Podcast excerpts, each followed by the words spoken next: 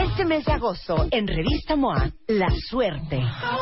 En portada, Emanuel nos abre su juego. ¿Estás buscando chamba? Lo que nunca debes preguntar. ¿Tú caliente, el otro durmiente? ¿Y ahora? ¿Necesitas terapia o no es para tanto? ¿Y cómo le hacemos para tener más suerte? MOA Agosto. Más de 140 páginas de suerte, conocimiento, fuerza e inspiración. Una revista de Marta de Baile.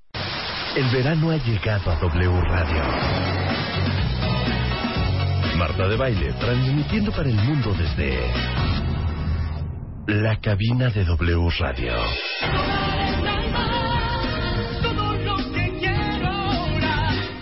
Comenzamos.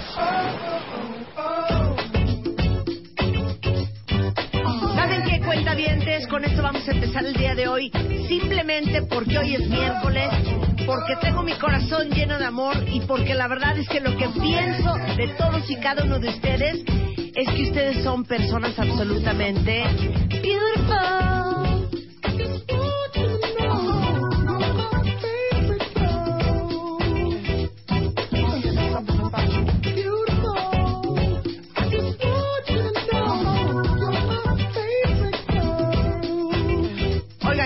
I know you gon' lose it. This new Snoop shit. Come on, baby boo, you got to get into it.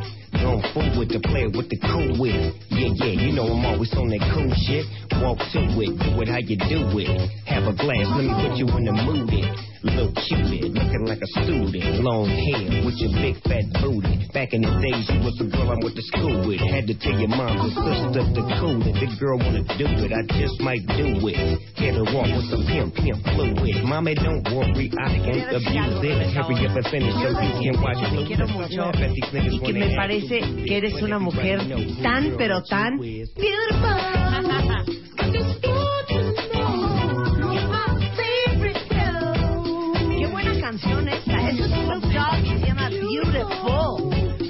Beautiful. Silencio. Beautiful. ¿Seré yo Ajá. o seré yo? ¿Qué pasa? Ya, chale. Ya chale que Ya me aburrió las cancioncitas del principio. ¿Cómo podemos hacer? Ya. Buenos días, cuentavientes. Beautiful. ¿Cómo están este día lunes? No es cierto. Ni estamos tan prendidas ni nada. ¿Cómo están, cuentavientes? Sube la luz. ¡Woo! You're beautiful. Ya, hijo, aburre. ¿Seré yo? ¿Qué dice Luz? Aparte ahí oigo nada más. ña, ña, ña, ña, ña. Nada más oigo ahí. ña, ña, ña, ña, ña. Está bien. Ya, Vamos a empezar diferente. Vamos a empezar diferente. Ponme la entrada de... Ponme la entrada, Chapo. Vamos a empezar De este tema. Yo quería aprender, pero bueno. El verano ha llegado a W Radio. Marta de Baile transmitiendo para el mundo desde la cabina de W Radio.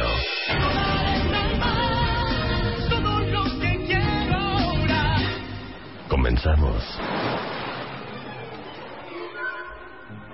10.05 de la mañana en W Radio. Elisa Queijeiro, una humanista, una Hola. analista de arte contemporáneo y no contemporáneo. ¿Cómo estás, Marta? Buenos días, Elisa, bienvenida. Hoy tenemos un programa llena de llena de información, de cosas muy interesantes. ¿Qué tal? Este, vamos a hablar de los ferrocarriles, aunque no lo crean ustedes. Cosas muy Co- interesantes. conmigo no, conmigo No, no. pero hay datos Vamos interesantísimos, a la hacer, verdad. en nuestra sección de cómo le hacen, vamos a tener aquí actores, directores y productores de telenovelas. Sí. Así es. Behind the Y scenes. Rebeca y yo vamos a hacer un casting para ver si podríamos ser la próxima protagonista Claro. de una telenovela. Podría ser Martita la del barrio. A ver, estamos haciendo lo diferente, entonces Cero, me interrumpas. También va a estar con nosotros eh, Guillermo Gutiérrez, director de la Fundación Nacional de Investigaciones de Niños Robados, y vamos a hablar de cómo le pueden hacer a ustedes para que nunca les roben ni a su hijo, ni a su nieto, ni a su sobrino. No interrumpas. Y vamos a empezar con Alicia Queijeiro.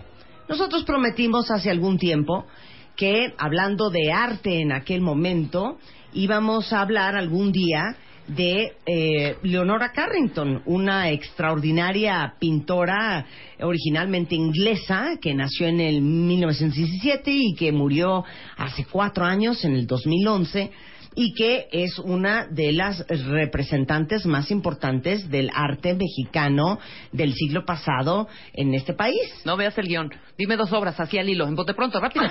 De, Elena- de Hijo, no me las sé. Digo, tengo seis colgadas en mi casa, pero no me sé los nombres, Rebeca. Ay.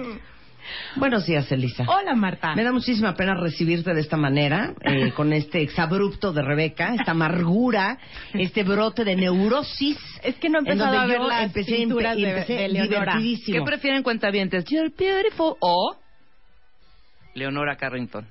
Uy, Ahí ¿en se los serio, pongo, ¿en ahí se los serio vas pongo. a poner a ¿Ves? votar eso? A mí sí me laten las rolas con las que abres el programa, Marta, que no te ningunen. Ay, mamacita, mejor ponte Eres a trabajar tú, también. Rebe. Y un poco las canciones. Ay, me encantó. ¿Por qué los- la amargura, Rebeca, si acabas de llegar de la vacación? No, por eso. ¿Por qué tanta agresividad? Dice Peter Ramírez, uno feliz porque ya es miércoles y Rebe sale con sus cosas. Eso, Rebeca, te apoyo. Urge un cambio para que me quiten esta flojera.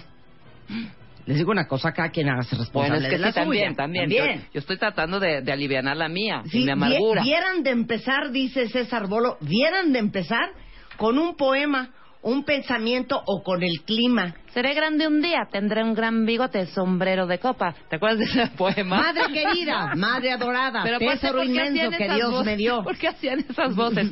Seré grande un día, tendré un gran bigote, sombrero de copa, casaca y bastón. ¿No? Mamá, soy Paquito, no haré grosería. ¿Por qué hablaban así?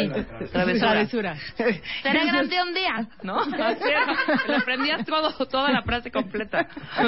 Rebeca, ma- Mexicali, la temperatura en este día serán 32 grados en máxima con una posibilidad de lluvia del 83%, la humedad está en un 16%. Habías de venirte a decir el clima este, en un momentito. Voy a ser el chico del clima.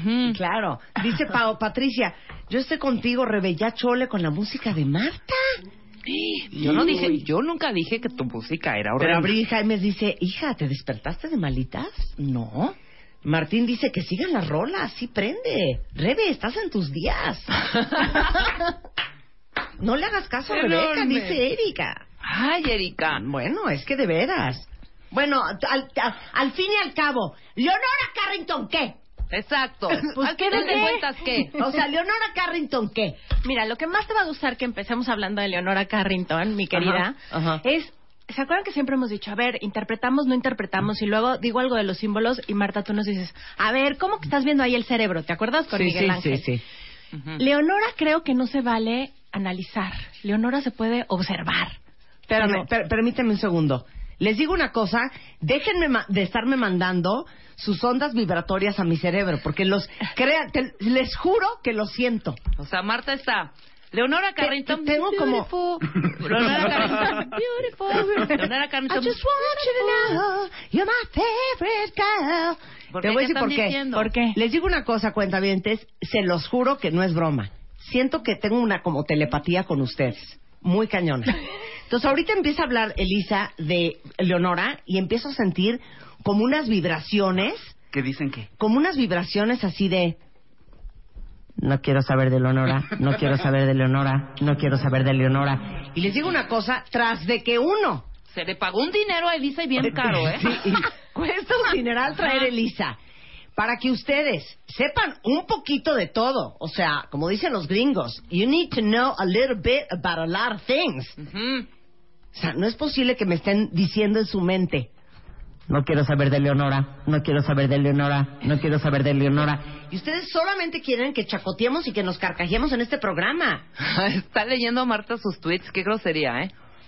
Y Marta por dentro. Yo tampoco. You're beautiful. Yo tampoco. You're beautiful. No, cero. No, cero. Cero. A ti sí te gusta. No, Neta, después de que hablemos van a decir qué bueno que hablamos de Leonora, qué bueno que hablamos de Leonora. Exacto. O sea, neta, tienen que saber un poquito de todo. ¡Qué vergüenza! Que alguien en una mesa diga, "Ah, no sabes, acabo de ir a una exposición de Leonora Carrington y ustedes, ¿de quién? De Leonora Carrington. no se pasen. ¿Y esa quién es? ¿No? ¿Y esa qué canta? No, necesitan saber un poquito. Ok, está bien, Maite, ya vamos a dejar hablar a Elisa. Porque Elisa. yo voy a decirles una cosa. A ver, ¿qué? Ah, ¿verdad? Ok, Venga. bueno. ¿Quién era Leonora Carrington? Bueno, Leonora Carrington, como bien dijiste, es inglesa. Nace en el 17 en esta familia aristócrata de industriales, muy, muy, muy acaudalados, y le va de la patada Como dicen por ahí, creo que son los cabalistas, ¿no? Que a veces la prueba no es no tener dinero, sino tenerlo. Claro. Es una educación muy rígida, eh, también diversa y también afortunada. O sea, era culta. Muy culta, muy culta, eh, se- exigente también, pero por ejemplo tenía una institutriz francesa, tenía al mismo tiempo una nana eh, irlandesa y, y una y trataban de inculcarle también una religión. Su madre era irlandesa, mm, católica, y siempre fue Leonora en contra de las reglas desde chiquitita. Empezando porque tenía tres hermanos, los hermanos querían salir a jugar y Leonora tenía que estar dentro o en la clase de música o en la clase de bordado y decía, ¿por qué yo no puedo estar con mis hermanos? Sin embargo, también tenía un enorme contacto con la naturaleza. Y ese contacto le permitió esta identificación que siempre va a tener con los animales, que es parte de lo que vamos a ver en su obra. Yo creo que hoy, más que decir esto simboliza esto o aquello, también es muy interesante. Pero de qué, qué corriente es Leonora? Es surrealista. surrealista. Leonora es surrealista. Hermana de Remedios Varo. Sí, hermanas del alma. Ok. Brujas Hermanas de la del misma alma escoba. de- del Remedios Varo. Pero les voy a decir algo bien interesante. Leonora Carrington alucinaba, aunque era una aristócrata inglesa, alucinaba la, la aristocracia. Así es. Alucinaba el colegio de monjas en, en la que la metieron. Pero era rebelde. Alucinaba Dos las veces la diferencias. corren, de claro, la corren del colegio dos veces. Por ineducable. Ajá. alucinaba las diferencias que hacían sus hermanos, que eran hombres, que eran tres hombres, este, con respecto a ella, que era la mujer, la única mujer de su casa, ujú. Y era bien rebelde. Súper Leonora rebelde. Carrington. Siempre impuso su opinión ante sus papás y chiquita. Y siempre tuvo este mundo mágico también presente en Ahora, ella. ¿por qué acaba viviendo en México, Elisa? Bueno, como la gran mayoría de los artistas también, eh, después de la Segunda Guerra Mundial o durante la Segunda Guerra Mundial, ella llega a México eh, huyendo de, del- de las atrocidades que están pasando en Europa, pero también de la suya particular. Porque ella no es tanto, por ejemplo, Remedios estuvo en la cárcel, ella no estuvo en la cárcel, pero ella estuvo en el manicomio. Y es tremendo porque la meten al manicomio en Santander sus padres. O sea, hablando de estas educaciones rígidas, O sea, en ella España. se enamora perdida de Max Ernst cuando tiene 20 años. Volvemos otra vez a los 40 y 20. Ella tiene 20 y Mac- Max Ernst, que en este momento era el surrealista número uno en Europa, tiene 47. Claro O sea, que si 27 años mayor que 27 ella. años más. Claro que si vemos la foto podemos O sea, entender Frida por qué y se Diego. enamoró. Frida, y Frida y Diego, nada Diego. más que Max está guapísimo. A ver, enséñanos Una foto de Max. Ernst. Ernst. Era ya es este Horrendo, hija, ¿de alemán. hablando, no, hija? no, no, yo no sé cuál subió Luigi, pero era No, guapísimo. no, sí está- o sea, está mono, está mono. A ver, nota, tiene nota. 47. Bueno, a comparación de Diego, Sí, Ay, no, bueno, es es que no, no- no lo de podríamos comparar. Entonces, Max era pintor surrealista Era pintor también. surrealista alemán. Ujú. Por lo mismo de ser alemán, ellos huyen de Inglaterra a Francia. ¿Por qué huyen? Porque se enamoran, a ella se lo presentan en una reunión, los dos se pescan el uno del otro, se enamoran, él está casado, deja a la esposa y huyen a París. Esa es su primera gran separación con su familia. O sea, Leonora Carrington O sea, deja- destruyó un hogar.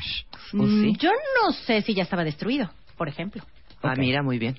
Oye, pero te Pero estás dando... es que Max Ernst deja a la mujer, deja a los hijos Y se va con Leonora. y se pela Francia ¿Qué con época Leonora. era más o menos? Aquí estamos hablando del 36. 36 ya está en la... 36, la, 37. la- la- Está pre, la la preguerra. La preguerra. Ok. Y ellos se van de, de Inglaterra, se van a, a Francia, que él tenía trabajo ahí, Leonora le ayuda, él ya es reconocido, pero Leonora ya está pintando, ella ya estudió arte, que eso fue uno de los primeros grandes logros con su familia, porque su familia obviamente la quiere presentar y la presentan en la corte de Jorge V y va y hace todo el numerito, pero ella lo que quiere es estudiar arte, con todo y que ellos quieren un buen partido, ¿no? Sí, ella lo, lo quieren, la quieren casar. Exacto.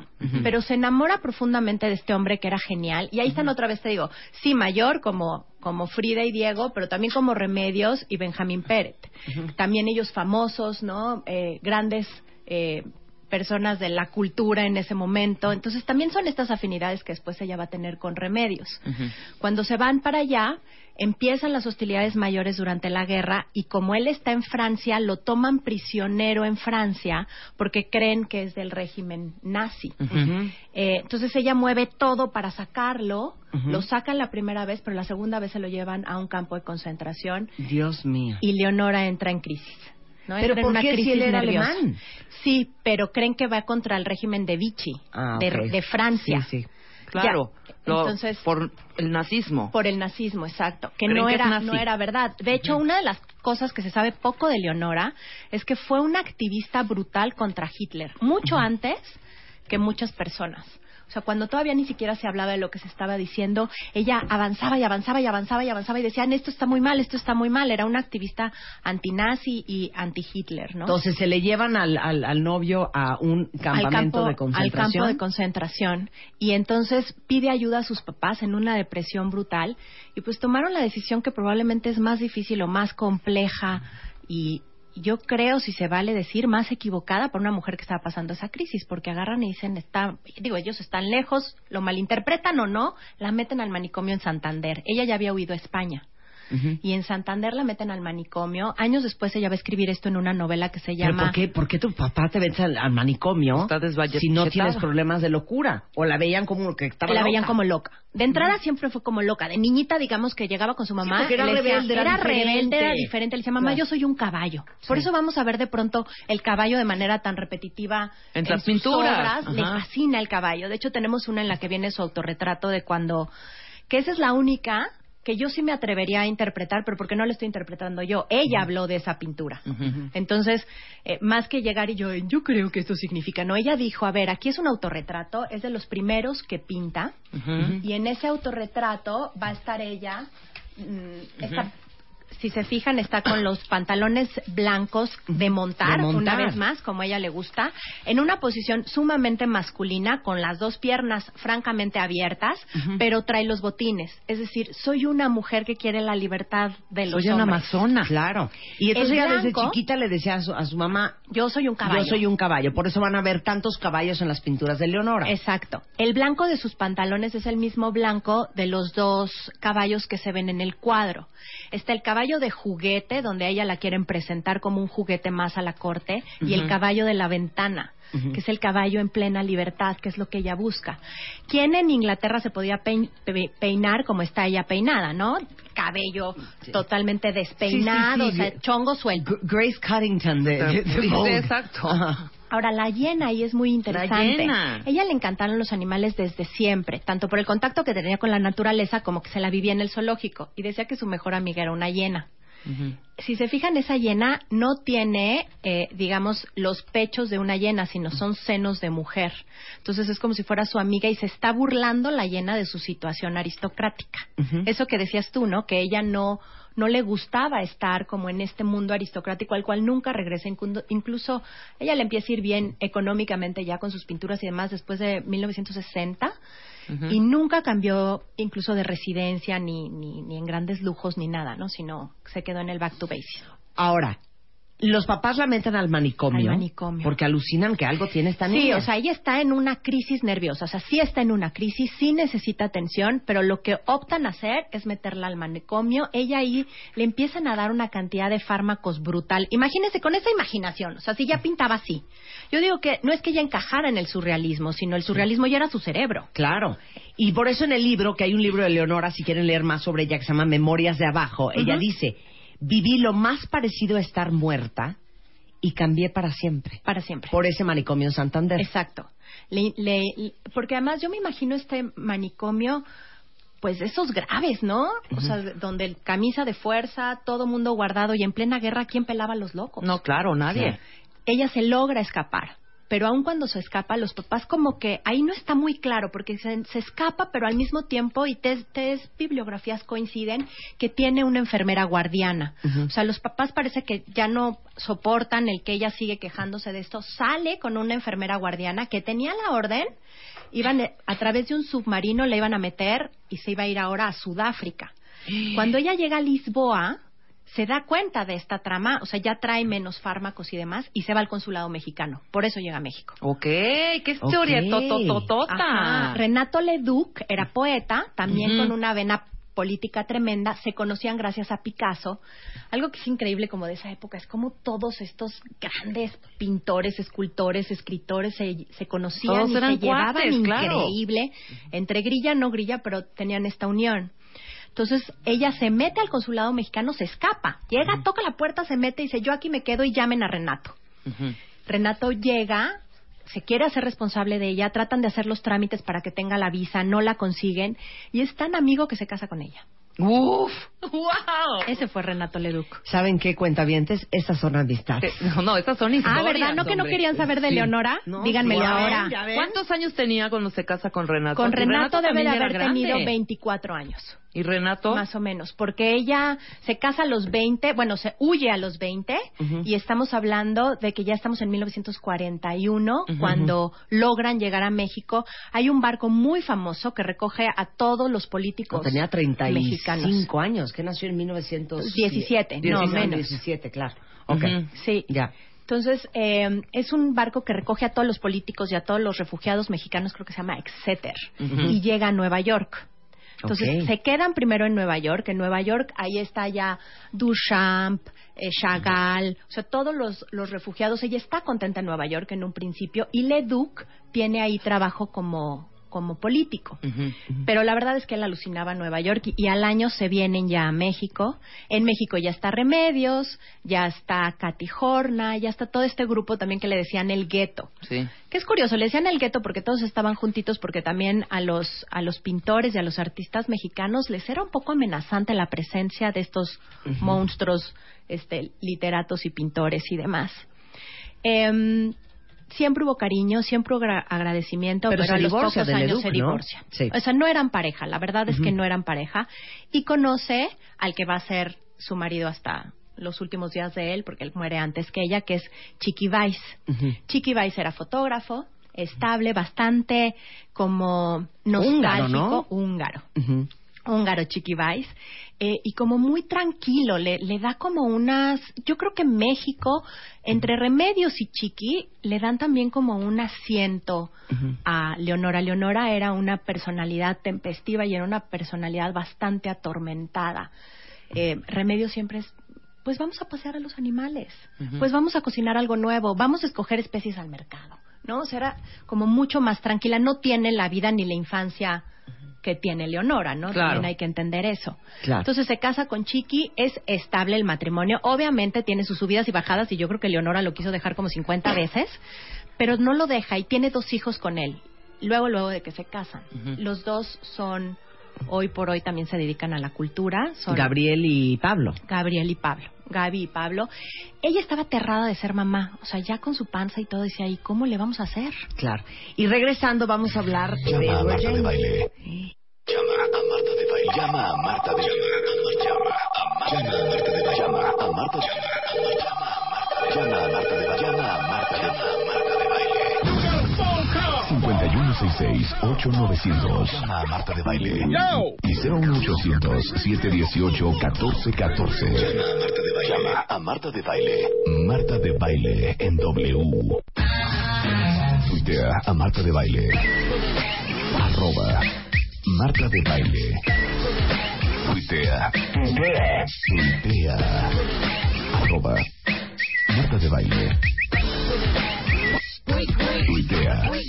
Solo por W Radio. Bueno, estamos en clases, cuentavientes. Estamos explicándoles la obra y la historia de la vida de Leonora Carrington, una de las pintoras surrealistas del siglo pasado más importantes de este país. Así es. Está con nosotros Elisa Quejeiro y vamos a hablar de un personaje bien importante en la vida de eh, Leonora, que si ustedes han ido a Gilitla, en la Huasteca Potosina, y han visto ese impresionante jardín surrealista, sabrán que el autor es Edward James. Así es. ¿Quién es Edward James y quién es en la vida de Leonora? se vuelve su mecenas. Es muy importante. También aristócrata, Millonario inglés. Súper millonario inglés. Cuando se conocen dicen que de hecho se caen pésimo.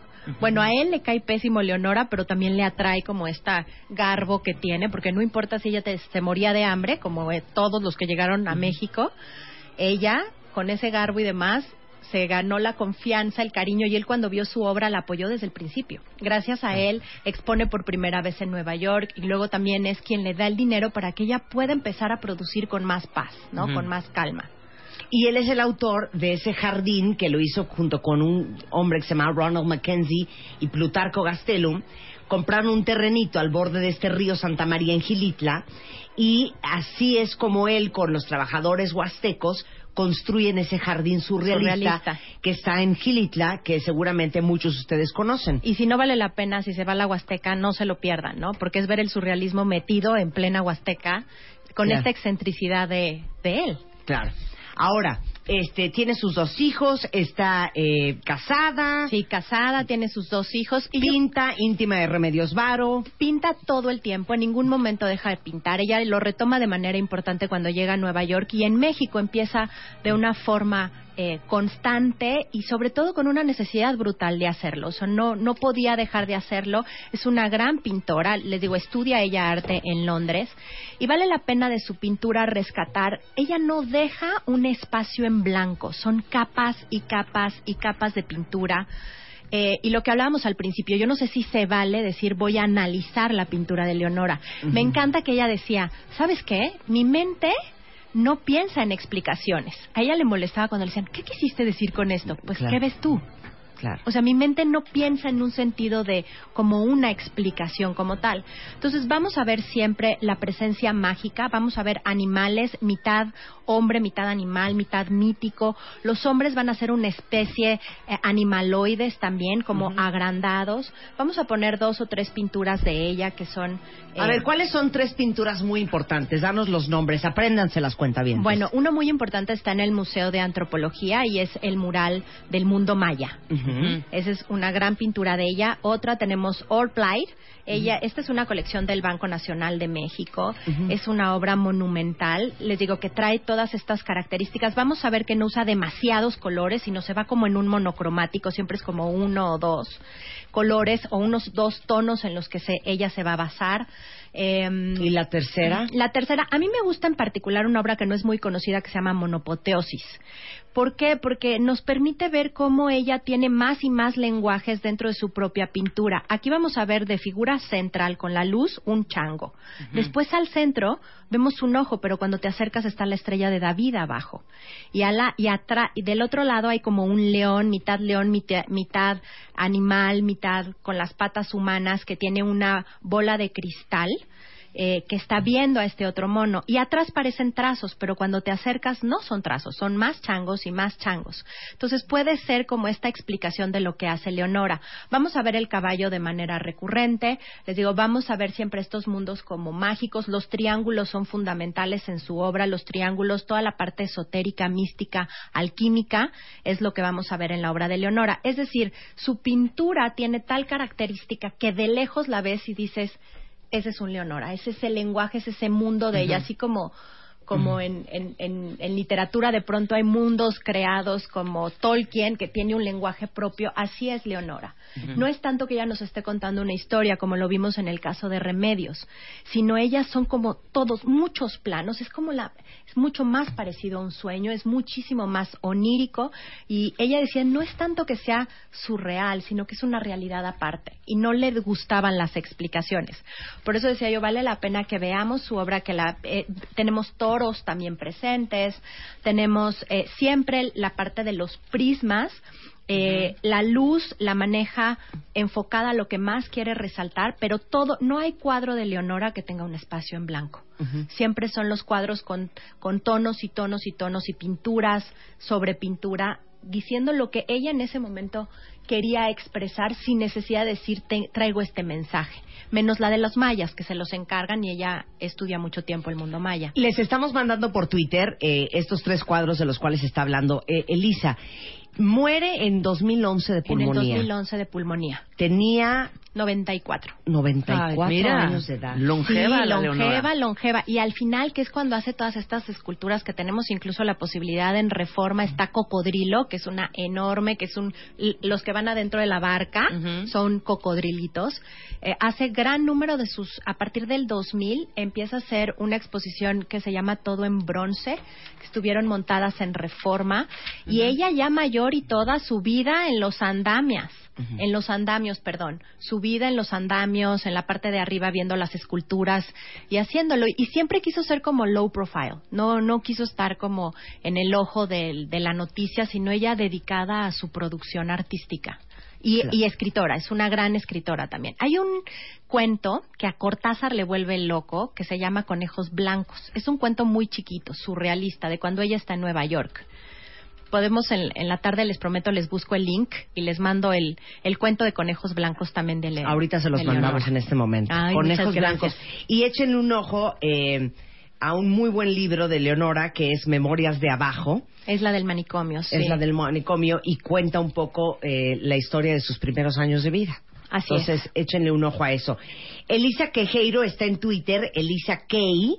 Muchas este, gracias, sí. Espiando Evas también, o Elisa Quejeiro, humanista, en Twitter, por si quieren hacerle alguna pregunta adicional. Muchas y échenle un ojo a mi timeline de Twitter, que les metimos muchas fotos de los cuadros de los que hablamos, y parte de la historia y las fotografías de la vida, los amores y los mecenas de Leonora Carrington. Y así abrimos y sí valió la pena. Oye, vamos a tener este taller que armamos a partir de lo que hemos hecho aquí, las felinas del siglo XXI. Entonces, que nos escriban a eventos@espiandoevas.com. Obviamente tenemos cariños. ¿Y de qué para se tus trata el taller? El taller vamos a hablar de Leonora, Frida, Remedios, Clarice Lispector y Catherine Mansfield. Vamos a ver su obra, vamos a ver su vida, pero vamos a ver este rollo del que estábamos hablando, de qué tanto de veras son estas felinas del año pas- del siglo pasado que marcan una diferencia y qué estamos haciendo también nosotros, o sea, como una relación hacia el presente, no nada más así como histórico. ¿Cuándo es el taller? Mira, el taller tenemos las fechas todavía tentativas con el claustro de Sor Juana, por eso todavía no los no los decimos, pero va a estar va a estar lindo. Vamos a confirmarles el lugar y obviamente con un 50% de descuento para tus cuenta, cuentavientes. Muy, muy, ¿Te parece gracias, lindo? Elisa. Entonces, a ver, ¿a dónde mandan mail si quieren información? Eventos arroba espiandoevas.com y si no también está el Twitter Elisa Kay o Elisa Queijeiro Humanistas, Espiando Evas. Ahí estamos. ¿Ya vieron qué increíble cuentavientes? Ya saben hoy un poco más sobre la vida y obra de Leonora Carrington. Ahora sí que aprendizaje sin dolor. Muchas gracias, Hoy voy a ver a Leonardo. Vamos a ver qué tan, qué tan cierto, cómo está montado Leonardo y Miguel Ángel en Bellas Artes. Ahí les cuento. Muy bien, ahí nos, ahí nos chismeas. Ahí les chismeo. Muchas gracias. No, hombre, muchas gracias a ustedes. Son las 10.41 de la mañana, cuentavientes, hoy miércoles, mañana jueves a las 4 de la tarde.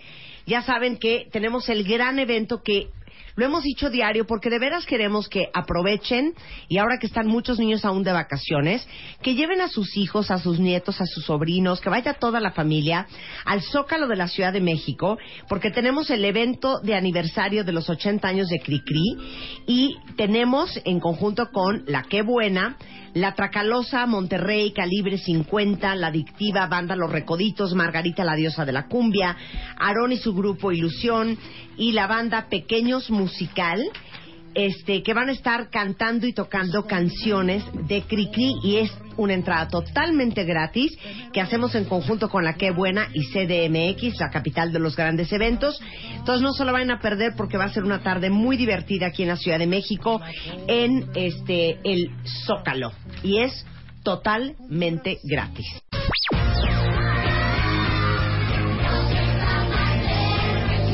Mundo presenta Why don't you all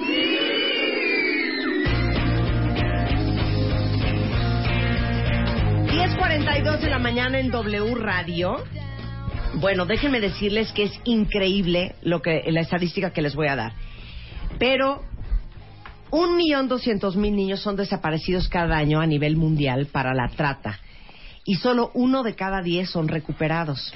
El tráfico de niños cuentavientes es el tercer negocio más lucrativo después del de armas y el de drogas y genera 32 millones de dólares anuales. Los estados con mayor índice de niños desaparecidos, la Ciudad de México, el Estado de México, Veracruz, Baja California Norte, Nuevo León, Guadalajara, Tlaxcala, Guanajuato, Quintana Roo y Morelos. Más o menos Guillermo, eh, que es director de la Fundación Nacional de Investigaciones de Niños Robados y Desaparecidos, y Sandra Martínez, directora de Enlace Interinstitucional, ¿cuántos niños desaparecen en México al año? Hola Marta, buenos días a todo tu público, a ti en personal. Y mira, te comento, tenemos ahorita un registro de 45 mil niños desaparecidos del 2010 a la fecha. ¿Qué quiere decir estos 45 mil niños desaparecidos? Son por diversas causas. Aquí te podemos incluir la sustracción, la desaparición voluntaria o, o ausencia voluntaria, el robo de infantes, la sustracción, que es eh, el mayor porcentaje, que es cuando algún familiar, principalmente padre o madre, se llegan a robar, se llegan a llevar al niño. Ahora, Estos- no entiendo esto, Guillermo. Hay 45 mil niños desaparecidos, pero solamente hay 3 mil averiguaciones. Así es, hay 3.000 averiguaciones previas por estos O sea, delitos. 42 mil niños, nadie más que su familia los está buscando. Así es. Te voy a decir por qué pasa esto en México, Marta. Eh, para empezar, en México se vive un gran problema de burocratismo. ¿Por qué?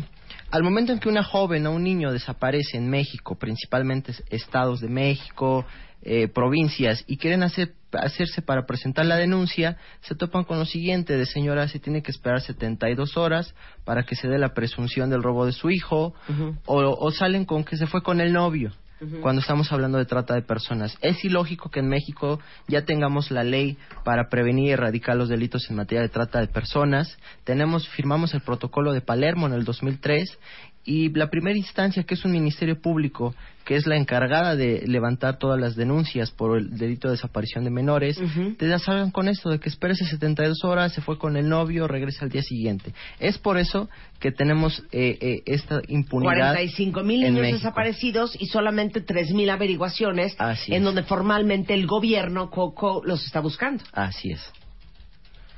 Dios de mi vida. Seguramente han escuchado aquí en W Radio, porque nos hemos vuelto parte del programa, un eh, programa que implementó el gobierno federal que se llama la Alerta Amber, que existe en México desde el 2012, pero so- hasta la fecha solo 31% de los mexicanos sabe que existe. Y a cada rato estamos con el cuento de la Alerta Amber aquí en W Radio, que es una historia de la desaparición de una niña que se La llamaba Amber en. Estados Unidos y su papá es quien promulgó esta ley en, en Estados Unidos En para que existiera 1994. ¿no? la, la alerta Amber que ahora ya está en otros países del mundo. Así es. Mira, esta alerta, como bien lo dices, eh, fue- nació en 1994 en McAllen, Texas, a raíz del robo de la niña Amber. Se la llegan a robar y, y, desgraciadamente tres días después de su, de su robo fue encontrada sin vida. En su memoria nace Alerta Amber Estados Unidos. Déjame comentar que en México se implementó a partir desde el 2012. O sea, para empezar ya estamos mal ahí. Los registros que tiene Alerta Amber son del 2012 a la fecha. Y, eh, y, bueno, Alerta Amber es un programa nacional para la búsqueda de menores desaparecidos, robados, sustraídos, que ya está operando en las 32 entidades federativas y, y- y, bueno, se aboca principalmente a estos delitos. Ahora, importantísimo que sepan esto, cuentavientes. Eh, casi más importante que sepan la historia y vida de Leonora Carrington. ¿Cómo funciona la alerta Amber y cómo la pueden implementar cualquier persona que te esté escuchando ahorita, Guillermo? Mira, decirle a la gente que este programa no tienes que esperar 72 horas ni burocratismos de se fue con el novio, nada. Este programa se creó precisamente para evitar este tipo de situaciones. Se llega a dar el robo, desaparición, sustracción de algún menor, se hace la denuncia directamente ¿Dónde? a un teléfono que les vamos a dar, que es el 01800 00 854 00 en toda la República, la sin costo. Este teléfono es precisamente de este programa. Este programa ahorita está a cargo de una fiscalía de PGR que se llama FEVINTRA, la Fiscalía Especial para la Violencia contra las Mujeres y Trata de Personas. Se hace la denuncia en este teléfono y bueno, si, si cumple con los criterios de la activación, se activa la alerta AMBER ¿Qué son cuáles? que el menor esté en riesgo inminente de sufrir la comisión de algún delito. Esa es la esencia de este programa. Y existen tres alertas AMBERS, que es la estatal, la nacional y la internacional. La estatal quiere decir que el menor todavía se presume que no ha salido del Estado y se emite la alerta AMBER estatal. La nacional que ya salió del Estado, que lo están trasladando a otro. Y la internacional cuando sacaron al menor del país. Existen estas tres alertas AMBERS. en Ok, México. entonces, casi, casi, en lo que están en camino al Ministerio Público a levantar la denuncia, ustedes están llamando al 01800 00 85400. Neta, apuntan este número en el celular. Así es. Porque si ustedes no encuentran a su hijo, a su nieto, a su sobrino, inmediatamente hablan a la alerta Amber, porque ahora vamos a explicar cómo funciona. En el momento en que lo registran y se manda la alerta Amber, ¿qué pasa? Bueno, esta alerta Amber se empieza a, difundir a nivel nacional en todas las secretarías de gobierno, tanto como federales como locales. Si se trata de una alerta Amber estatal, eh, eh, bueno, la emiten las procuradurías estatales o las fiscalías generales y se empieza a difundir en aeropuertos, terminales de autobuses, casetas, carreteras, en televisión, en radio y es así como se trata de que todos seamos eh, cómplices de esta alerta Amber eh, eh, de que colaboremos, de que si estamos en la vía pública y vemos la alerta Amber y un, un niño cumple con estas características, poder hacer la denuncia. Y déjenme decirles que ha sido un gran porcentaje de recuperación las denuncias anónimas de la sociedad. Ok, ahora, la misión de Guillermo y de Sandra de venir a este programa es darles a ustedes una guía antirrobo. Y explicarles, no importando dónde estén, si están en el centro comprando Shakira, si están en un centro comercial, si están en un concierto, si están en la calle, ¿qué haces? Las primeras cuatro horas son vitales, Guillermo. A ver, arránquense los dos. Sandra. Nuestra guía antirrobo. Ok, ok, mira, Marta, en la experiencia que nosotros hemos tenido y a través de una campaña nacional de prevención contra este delito, Sí.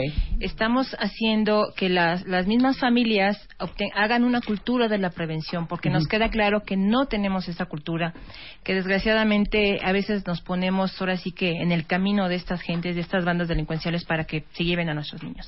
Lo importante es eh, con ellos hablar, no es transmitirles miedo a los niños. Ellos deben de salir a la calle tranquilos y contentos. Y nosotros como adultos ser responsables y organizarnos. Tomar medidas de prevención como cuáles. Los niños no se deben de separar de nosotros. En ningún momento debemos de perderles la, la- ni soltarlos de la mano cuando hablamos de niños chiquitos, ni que se nos alejen. Siempre deben de ir agarraditos de la mano deben de, de manejar códigos de seguridad. Por ejemplo, si alguna persona llega con el niño que está que está separado de mamá y de papá y le dice, oye hijo, me dijo tu mamá que viniera por ti, le pasó un accidente, vámonos. Entonces el niño, si ya trabajó en la prevención, va a identificar que es una extraña y que no debe de hablar con extrañas ni extraños. En primera. En segunda, debe de, de- de manejar este código. Ah, pues si me está hablando de mi mamá, pues dígame cómo se llama. Algo que ese pequeño identifique que esta mujer le está mintiendo y se aleje de manera inmediata. Claro, pero esas son conversaciones que uno tiene que tener con los así hijos. es, así es, Marta, así es. Bueno, les voy a mandar ahorita un video de un experimento que hicieron en Estados Unidos que es traumante, cuentavientes. Porque uno como mamá dice, no hombre, mi hijo sabe perfecto que no se tiene que ir con ningún extraño y que no debe hablar con extraños. Hicieron este experimento, ahora les mando este video, se llama Yo no lo haría. Y este, o mi hijo jamás haría eso. Véanlo, por favor, se los voy a tuitear, porque se van a dar cuenta cómo nuestros hijos son capaces, por inocencia, por falta de información, por falta de haber tenido esa conversación, de irse con cualquiera, ¿eh? Entonces, Así. continuemos. Hay que tener la conversación con los hijos, Así es. hay que darles en los códigos de seguridad. Así es.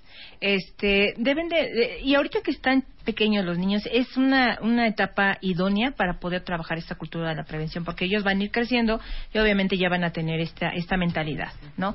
Si hablamos de niños más grandes, ya ellos, este, Marta, pues ya andan en redes sociales, ¿no? Nos hemos topado ya con, en las pláticas que hemos dado en, en, en kinders, por ejemplo, que ya papás de niños de, este, de tercer año de kinder ya les crean su propio perfil en Facebook, ¿no? Entonces sí cae, es una gran irresponsabilidad de como, como padres meterlos al mundo de la tecnología tan a temprana edad.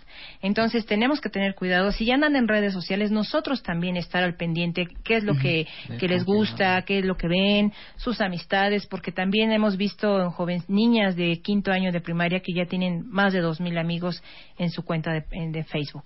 Entonces nosotros como padres debemos de estar alertas al pendiente de todo lo que está pasando alrededor de nuestros Y hijos. sabes que Sandra me vale.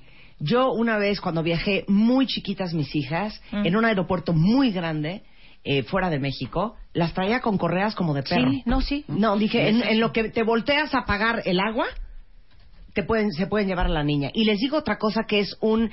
Yo me acuerdo cuando estaban más chiquitas que yo vivía con el Jesús en la boca en el súper.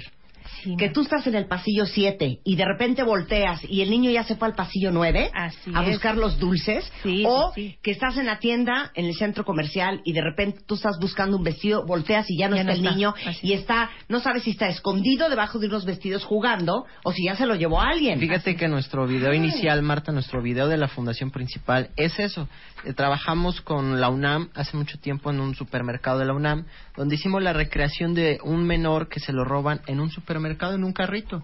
Está en nuestra página web por si lo quieren ver y se trata, es un video, dura dos minutos, pero en ese video se ve cómo alguien ve todo y no dice nada, la mamá la desesperación que se hace y al final un mensaje de una actriz que dice todos somos responsables y todos los niños los podemos cuidar todos. Es un, un- nuestro video que está en página web, Facebook, Twitter. Bueno, ahorita regresando del corte, le- les voy a tuitear ese video que está en eh, la fundación, eh, que es la Fundación Nacional de Investigaciones de Niños Robados y Desaparecidos, eh, en la página niñosrobados.org.mx. Y regresando del corte, vamos a seguir hablando de esta guía antirrobo y les vamos a explicar por qué las primeras cuatro horas son cruciales. Radio arroba martadebaile.com Radio arroba martadebaile.com Escribe solo por W Radio. One, two, three, four, five, six, seven, eight, nine, nine. 96.9 FM. 10 años. Al aire. Estamos hablando justamente ahorita, cortesía de Bebemundo, con Guillermo Gutiérrez, que es director de la Fundación Nacional de Investigaciones de Niños Robados y Desaparecidos, y con Sandra Martínez, que es directora del Enlace Interinstitucional. Y como lo escucharon al principio del programa, que creo que la mitad de mi Twitter tiene los pelos parados, hay 45 mil niños desaparecidos en este momento en México y solamente hay 3 mil averiguaciones. Significa que a 42 mil niños el gobierno no los está buscando. Por eso queríamos darles el día de hoy una guía antirrobo para que ustedes sepan cómo proteger a sus hijos en la calle, en un centro comercial, en la escuela y sobre todo qué hacer si ya sucedió. Entonces, nos quedamos eh, con la lista de cómo protegerlo en la calle, Sandra. Recapitulemos y demos los ocho puntos.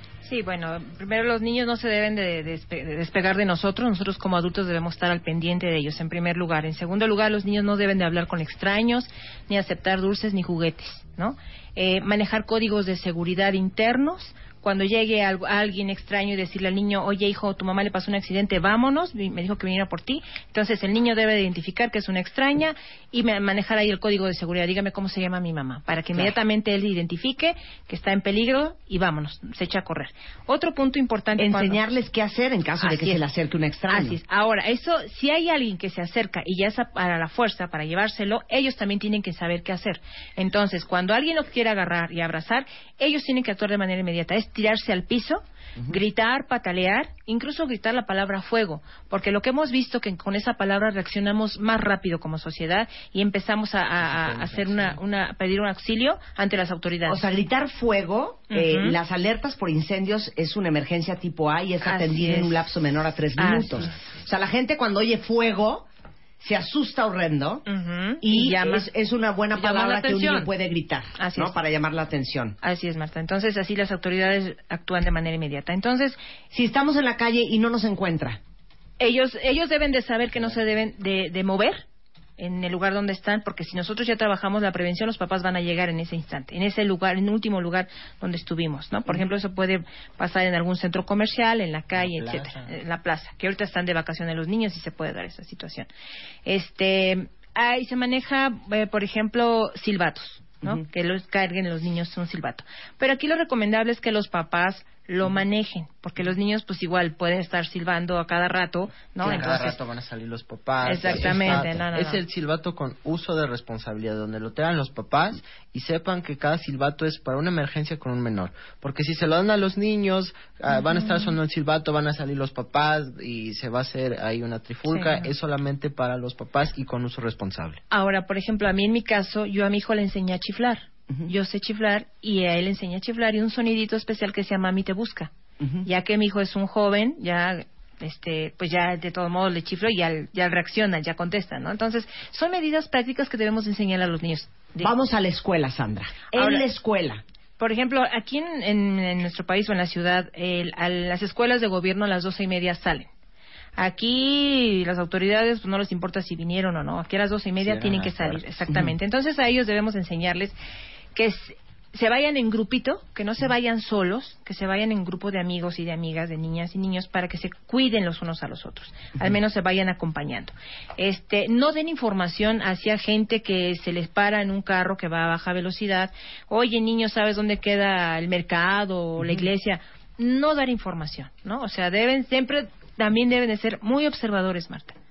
O sea, voltear, identificar, ¿no? Ver, porque muchas veces igual nos pasa a nosotros, nos pasan cosas cuando no nos detenemos a observar y a lo mejor a alguien le vemos cara Cuando no estamos sospechoso. atentos. Exactamente. Me gusta esta.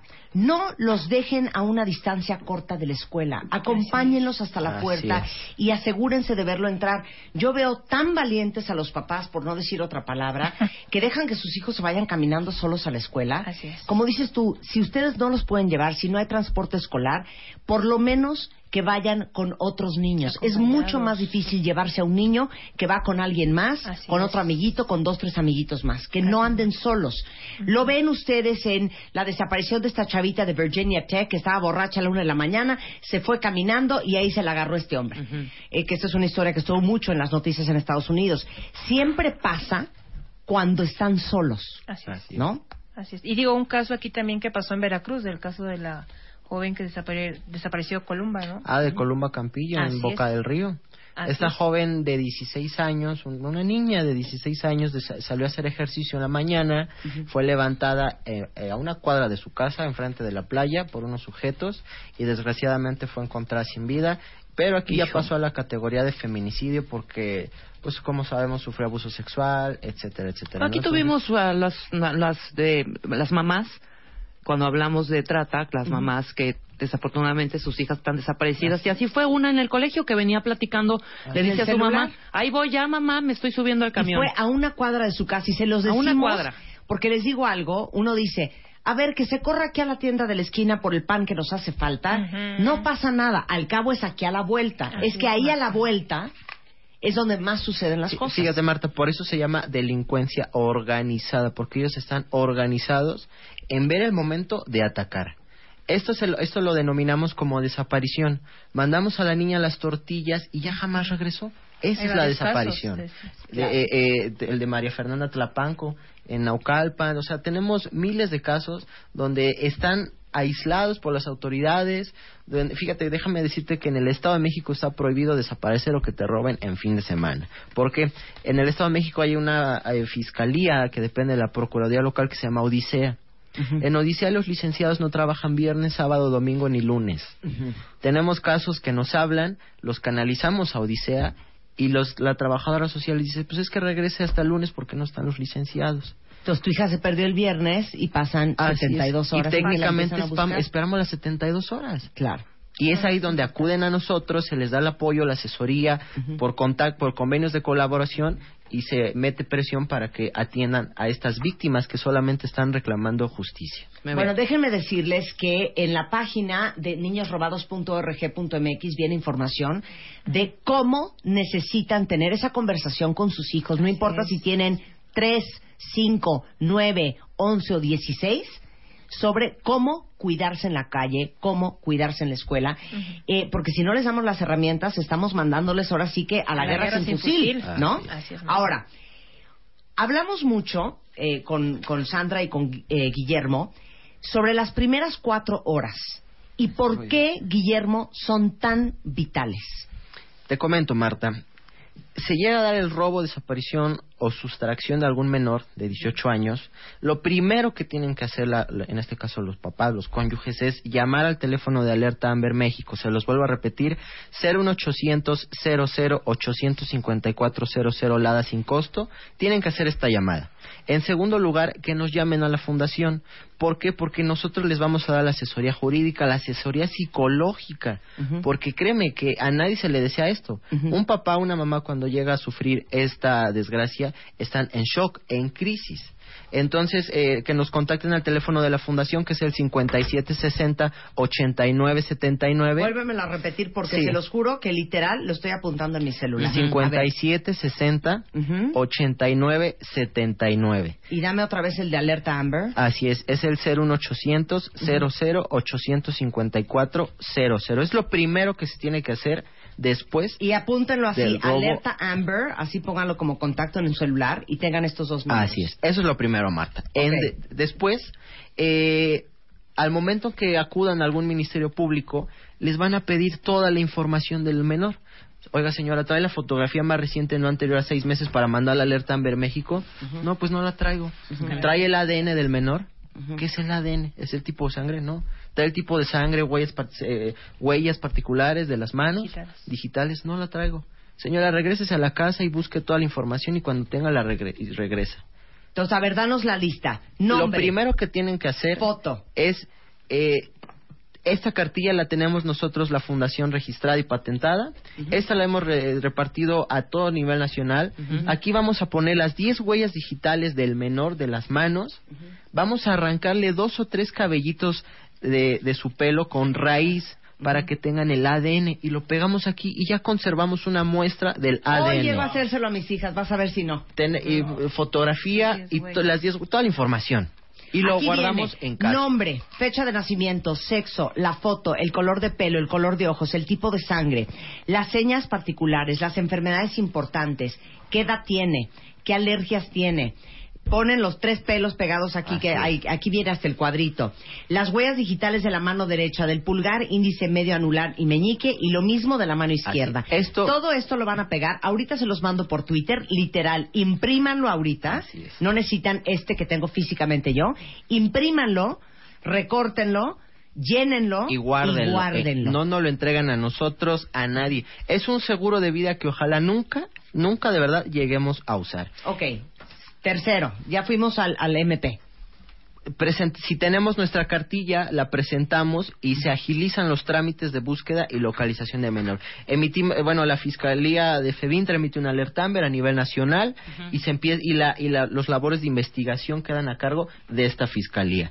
Acuden con nosotros también, nosotros tenemos convenio de colaboración con la Secretaría de Gobernación, con Policía Federal, con la Comisión de Derechos Humanos a nivel nacional y lo que hacemos es una, la- eh, nosotros somos como la piedrita en el zapato de las autoridades.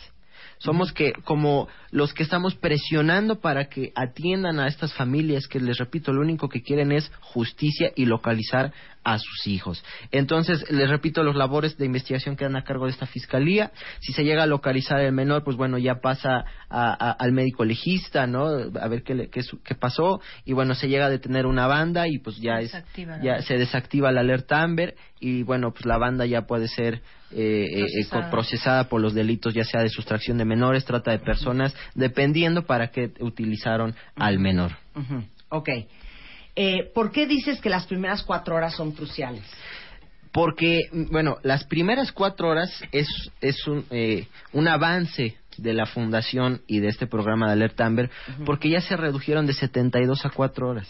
Entonces, las primeras cuatro horas que no tengas información de tu hijo, que no te conteste el teléfono o que te dijeron que se lo acaban de subir a un carro, en esas cuatro horas es el, eh, eh, eh, el tiempo primordial para localizarlo. ¿Por qué? Porque en esas cuatro horas yo ya acudí a la fiscalía, en esas cuatro horas ya se levantó todo el proceso, ya, ya se le dio asesoría por parte de la Fundación Psicológica legalmente, y antes de esas cuatro horas ya tenemos una alerta activa, ya sea a nivel nacional o internacional, para buscar y rastrear al menor. Muy bien. Toda la información la tienen en la página niñosrobados.org.mx. De veras, les acabo de mandar la cartilla, imprímanla, este, llénenla, pero sobre todo, cuentavientes, tengan una conversación con sus hijos Ah, menores de importante, 18 así años. Eso es lo más importante, porque uno de veras nunca cree que le va a pasar. Y ahorita que estaban platicando, me acuerdo de un incidente que tuve yo en la ciudad de Nueva York, en una tienda enorme de tres pisos, y mi hija, la chica que tenía nueve años, se le hizo muy fácil ir a buscar a otro piso una falda que andaba buscando. Cuando volteo y no la veo, corrí a la puerta con el de seguridad y le dije, gritando como una loca, cierra las puertas, no encuentro a mi hija. Y en ese momento cerraron las puertas de la tienda. Eso fue lo primero que hice antes de ir a buscarla de piso en piso. Y después nos fuimos a buscarla de piso en piso y de repente muy campante apareció. O sea, no la jalé de los pelos porque Dios es grande. Pero uno cree que a uno nunca le va a pasar. Ese es el error número ¿no? uno. A una cuadra de tu casa pasa cuando la mandaste al Oxxo a comprar tortillas, pasa cuando estás en un centro comercial probándote una ropa y se te salió el niño del vestidor y pasa en un suspiro. Así que es. no les pase a ustedes. Y nada más para terminar, Marta, nosotros estamos llevando a cabo esta campaña en las escuelas, Invítenos. en estancias infantiles, desde este kinders hasta, Hasta universidad, universidad. con estos temas. Lo que queremos es que realmente cambiemos esta esta situación, como creando esta esta cultura de la prevención. Entonces, la plática va dirigida a los padres de familia, a las niñas, niños y, Y son adolescentes gratuitas y las jóvenes, pláticas. y son totalmente gratuitas. Si ustedes los quieren contactar, este, les pueden mandar eh, un mensaje. En el Twitter, Marta, estamos eh, en arroba la- eh, las siglas de la fundación que es FNINRD-MX o en el Facebook con el nombre completo de la fundación que es Fundación Nacional de Investigaciones de Niños Robados y Desaparecidos IAP. Somos una IAP como Cruz Roja,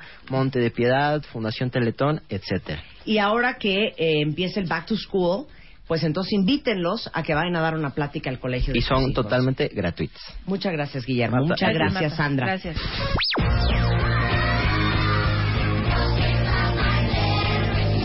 Mundo presentó. World Vision y Marta de Baile te llevan a África. El reto, invitar a más gente a patrocinar un niño en World Vision y cambiar su vida y la de su comunidad. En tu oficina, tu escuela, con tus amigos y familia, tú decides. El que traiga más patrocinios se va a África con Marta de Baile. Entra a patrocinaunahistoria.org y participa. Oigan, y déjenme decirles rápidamente antes de hablar de World Vision y este gran reto que los vamos a llevar a África, cuentavientes, que prometo escanear este documento de la Fundación de Niños Robados para en la tarde tuiteárselos a Bebemundo, lo vamos a escanear y ustedes puedan imprimirlo desde su casa. En la tarde estén pendientes en las redes de Bebemundo porque lo vamos a escanear. Ahora sí, Gustavo Ugalde, director de marketing de World Vision, es en the house y es neta vamos a buscar a un cuentaviente y a ese cuentaviente lo vamos a llevar a África conmigo este otoño. Hola Marta, ¿cómo estás? Saludos a todos los cuentavientes. Pues la verdad es que estamos bien emocionados después de un tema un poco fuerte que Muy de hecho fuerte. importante mencionar. World Vision trabaja con esta fundación. Ahorita eh, coincidimos y, y trabajamos por el bien de los niños juntos. Eso está increíble. Eh, pues estamos listos para irnos a África y para llevar a un cuentaviente el que más niños logre apoyar y generar apoyos. En las redes nos han preguntado mucho, ¿y por qué apoyan a niños de otro país? ¿Y por qué se van a África? Claro. Vamos a apoyar a niños mexicanos, no hay más, o sea, y vamos a ir a África porque hemos ido a otros lugares de México increíbles, pero pues esta vez tuvimos la suerte de tener un gran patrocinio y pues nos vamos a ir para allá, ¿cómo ves, Martín? Miren, World Vision eh, es una organización que está a nivel mundial. Trabajan no solamente en México, sino que en otros países eh, de tercer mundo en eh, situaciones de extrema pobreza. Uno de estos países es Tanzania, o Tanzania, que fue todo un debate la vez pasada en África, en donde eh, hace una gran labor World Vision. La verdad es que todo este reto que estamos haciendo no es para ayudar a niños africanos, es para ayudar a niños mexicanos. El pretexto es llevarlos a África. El regalo es que conozcan África. El incentivo es que vayan a Tanzania a conocer estas tribus Masai impresionantes en el Masai Mara y a ver si así logramos motivarlos y prenderlos a que ustedes nos ayuden a conseguir muchos más cuentavientes mexicanos que patrocinen y apoyen a niños mexicanos. El regalito es llevarlos a África porque yo sé que les va a aprender seguramente más conocer Tanzania, África, que les diga yo que los voy a llevar aquí a la Huasteca Potosina, que pueden ir en cualquier momento. Entonces, lo que estamos buscando son cuentavientes que nos ayuden a buscar más patrocinadores para niños mexicanos. Y de eso vamos a hablar regresando del corte. No se vayan, este, nosotros ya en un momentito más volvemos, pero sí pueden ir entrando en este momento a patrocina una historia si quieren ser parte del reto África con World Vision y en una de esas, este otoño, uno de ustedes se viene conmigo a África. ¿Estamos, ¿Estamos, Gustavo? Estamos puestísimos. Es el que más entre sus amigos, familiares y amigos logre recabar patrocinadores para niños en México en extrema pobreza. Y de eso vamos a hablar regresando, no se vayan. El verano ya está aquí. Marta de baile. En modo veraniego. 11.32 de la mañana. A ver, se los voy a dejar súper claro, cuentavientes. Porque esta es una de las mejores alegrías que les vamos a dar. El regalo, la alegría, es que van a venir conmigo, nos vamos a ir juntos en otoño, uno de ustedes y nosotros, a África. Literal. Vamos a ir a Tanzania a ver lo que hace World Vision allá. Ese es el regalo. Tanzania, lo extraño. Tanzania. Ese es el regalo. Pero la ayuda es para niños mexicanos, no para niños africanos en Tanzania. Exactamente, ¿Ok? Marta. Entonces, ese es el regalo, ese es el premio, eso es la corona, ese es el- el- la, la estatuilla. Irnos a África y con- conocer a la tribu Masai Mara, este, estar en Tanzania, es una, un- un- va a ser un viaje espectacular. Ahora, la ayuda que les estamos pidiendo es para niños aquí en México. Exactamente, y te había contado que cuando empezamos este año teníamos ocho mil niños en espera para entrar al programa. Ahorita estamos por debajo ya de los cuatro mil que están en espera para entrar al programa, pero necesitamos más gente que se suma. Estoy seguro que aquí hay muchas personas, Marta, que pueden promover y que pueden invitar a sus familiares, a su dentista, a sus amigos, a los maestros, a los vecinos, a que se sumen y apoyen a un niño. Y el premio para el que más patrocinadores traiga de niños mexicanos es irse a África con nosotros. Solo tienen que entrar a patrocinaunahistoria.org, diagonal el reto, o a patrocinaunahistoria.org, ahí viene también el link. Pero en esa, en patrocinaunahistoria.org, diagonal el reto, se registran y cuando una persona patrocina a un niño, te da un voto. Súper sencillo. El que más votos tenga, se va con nosotros. Entonces, es realmente un tema de pura vibra positiva, de pura ayuda a niños mexicanos. Y para que ustedes eh, se vayan a África con nosotros, en realidad les estamos pidiendo que sean parte de nuestro pool de embajadores. O sea que entre sus cuates en la oficina, sus amigos, su familia, les cuenten de lo que hace World Vision en México, les cuenten que hay cuatro mil niños en una lista de espera eh, para ser apoyados, niños en extrema pobreza en diferentes estados del país como el Estado de México, Chiapas, Oaxaca, Veracruz, Michoacán, que ustedes quieren que ellos, o sea, sus amigos, les ayuden, que patrocinen a un niño.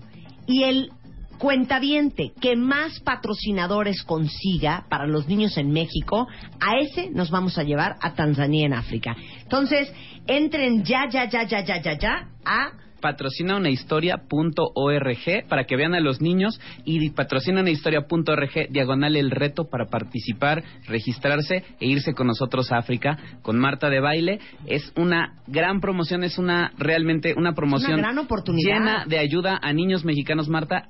Y estamos seguros que hay mucha gente que nos está oyendo y que va a promover entre su gran círculo social, entre todos sus cuates, entre toda la gente que conoce, para apoyar a más niños mexicanos. Dice aquí Azuli Oromana, si no entienden que no vayan y punto, diles, ustedes aporten y busquen patrocinadores, se acabó.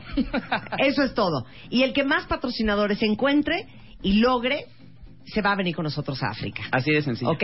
Entonces es, acuérdense la página patrocinaunahistoria.org, diagonal el reto y pónganse las pilas porque nos vamos ya en otoño. ¿Y, por- tienen para registrarse hasta qué fecha? tenemos hasta el 30 de septiembre porque sabemos que es un proceso de convencer y de, y de promover.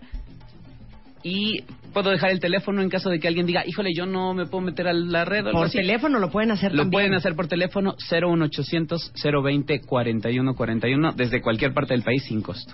Muy bien. Y algo muy, muy importante.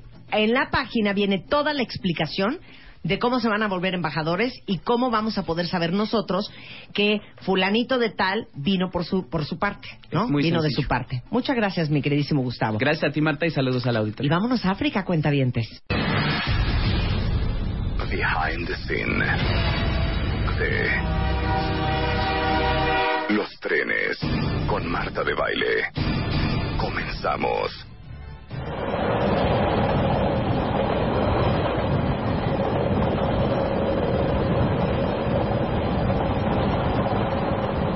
Estoy traumada, cuentavientes. ¿Sí están captando que nuestros abuelos iban de un punto a otro en tren? Ay, se me antoja O tanto. sea, en 1837 había 20 kilómetros de línea ferroviaria en México y hoy hay 26.727 kilómetros. O sea, eso significa que entre 1850 y entre 1870 se construyeron nada más 228 kilómetros de, vidas, de, de vías. Y los primeros trenes del país viajaban a una velocidad, imagínense ustedes, de 40 kilómetros por hora.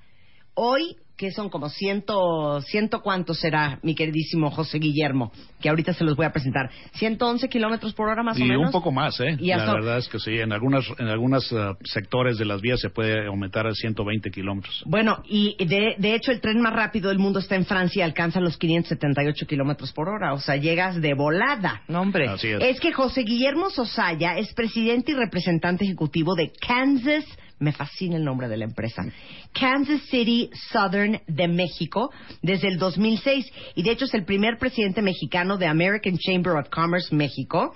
Ha sido presidente del Consejo Directivo de la Asociación Mexicana de Ferrocarriles.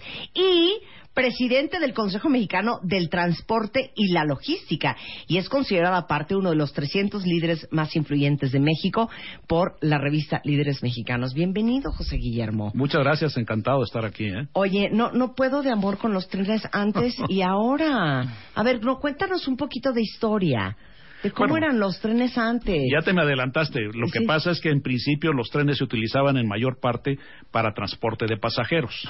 Eso fue evolucionando, obviamente, eh, a través de que surgen los automóviles y posteriormente los aviones y ah, se va cambiando la forma de transportarse las gentes más del tren hacia el autobús y hacia el avión.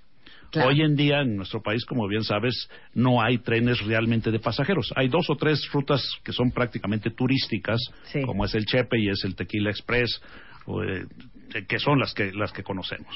Ahora, qué chistoso, porque en Europa, en realidad, este, José Guillermo, gran parte de la, la conexión interna es a través de trenes. Así es, porque ¿No? es, un, es un medio de transporte muy eficiente.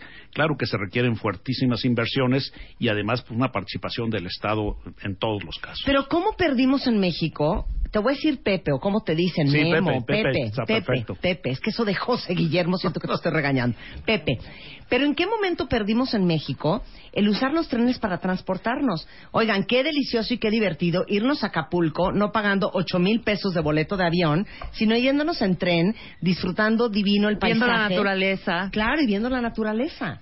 Sí, yo, yo- hoy la gente que se acerca a mí, porque nosotros debo, debo de, de- de clarificar, no somos un tren de pasajeros. Sí, yo sé. Movemos. Ahorita vamos a hablar de la carga. Pero eh, la gente que se acerca a mí ve al tren como algo nostálgico, porque se quedó la idea de que en México, y así fue, se inició con trenes de pasajeros y nos movíamos todos por trenes. Realmente esa era la forma de, de- de movernos de un lugar a otro. Después esto empezó a evolucionar y entraron en servicio autobuses, mejores líneas y el, y el autobús en principio empezó a sustituir el transporte de pasajeros de trenes a autobuses y luego surgen también las eh, aerolíneas de, de bajo costo, Claro. de alguna forma Sí, llamadas. Eh, y estos también sustituyeron el transporte de pasajeros. ¿no? Ahora, miren qué cool, cuentavientes. No crean que estamos en un hoyo. México, en cuestión de ferrocarriles de carga, ocupamos el lugar número 11 como el más grande del mundo y el lugar número 18 por el más largo del mundo. Así es, y además creo que vale la pena aclarar que el sistema ferroviario mexicano está perfectamente integrado con el sistema ferroviario de Norteamérica, México, Estados Unidos y Canadá. A ver, explica cómo funciona Todo, eso. ahorita, mientras que estamos tú y yo platicando, en la frontera están cruzando trenes de uno y del otro lado de la frontera, en las dos direcciones, en los diferentes puntos de cruce de puentes ferroviarios. La próxima semana se inaugurará un nuevo cruce ferroviario en Brownsville, Matamoros, por parte de los gobiernos de los dos eh, países. México está avanzando muchísimo en el, en el tema de movimiento de ferrocarriles de, de ferrocarriles de, de carga. Y si tú ves el desarrollo de la industria automotriz, en gran parte, en parte muy importante, se ha venido a México porque tenemos ese sistema de ferrocarril de carga integrado en todo Norteamérica. O sea, es más fácil mandar un escape de, de Bronzeville a México en el tren. Sí, o, claro. o cómo? Sí, las autopartes por un lado vienen a- hacia, las, hacia las plantas y salen los automóviles completos. Nosotros movemos automóviles eh, completitos desde el Toluca o desde el Bajío hasta Laredo y de ahí más arriba en los Estados Unidos y Canadá. Y todo es por tren. Y todo por tren. O sea, no en madrinas. No, no, bueno, No, las, ma- las madrinas. las madrinas se utilizan para otra, para otros destinos, que son destinos más cortos o para la distribución local de, de los automóviles y también en algunos, en algunos lugares, en algunos casos, para de estado a estado. O sea, circulan, no lo puedo creer, 1.207 locomotoras, Así es. que es nada más la parte de enfrente del tren. donde va la- el motor. Pero un tren puede llevar hasta cinco locomotoras, a veces hasta seis, dependiendo el volumen de carga que tenga que arrastrar y la orografía, bien importante. Te voy a dar un dato curioso que le, le digo yo la fórmula mágica del ferrocarril. La fórmula mágica del ferrocarril es velocidad, volumen, distancia. A mayor velocidad, a mayor volumen, a mayor distancia, el tren de carga es mucho, pero mucho más eficiente que cualquier otro medio de transporte. ¿Cómo? A ver, dame la lógica, ¿qué será? ¿La lógica física detrás de eso? Obviamente es un sistema de redes, las vías. Mientras más rápido circules, puedes meter más trenes en la misma vía, vía en la misma red. Sí, claro. Entonces, ahí, va, ahí se toma en cuenta la velocidad. El volumen es fundamental porque te va a salir mucho más barato el movimiento de la carga si los volúmenes son grandes.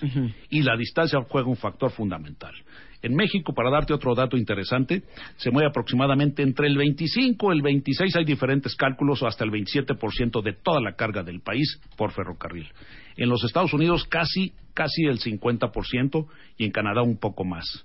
¿Por qué esta diferencia?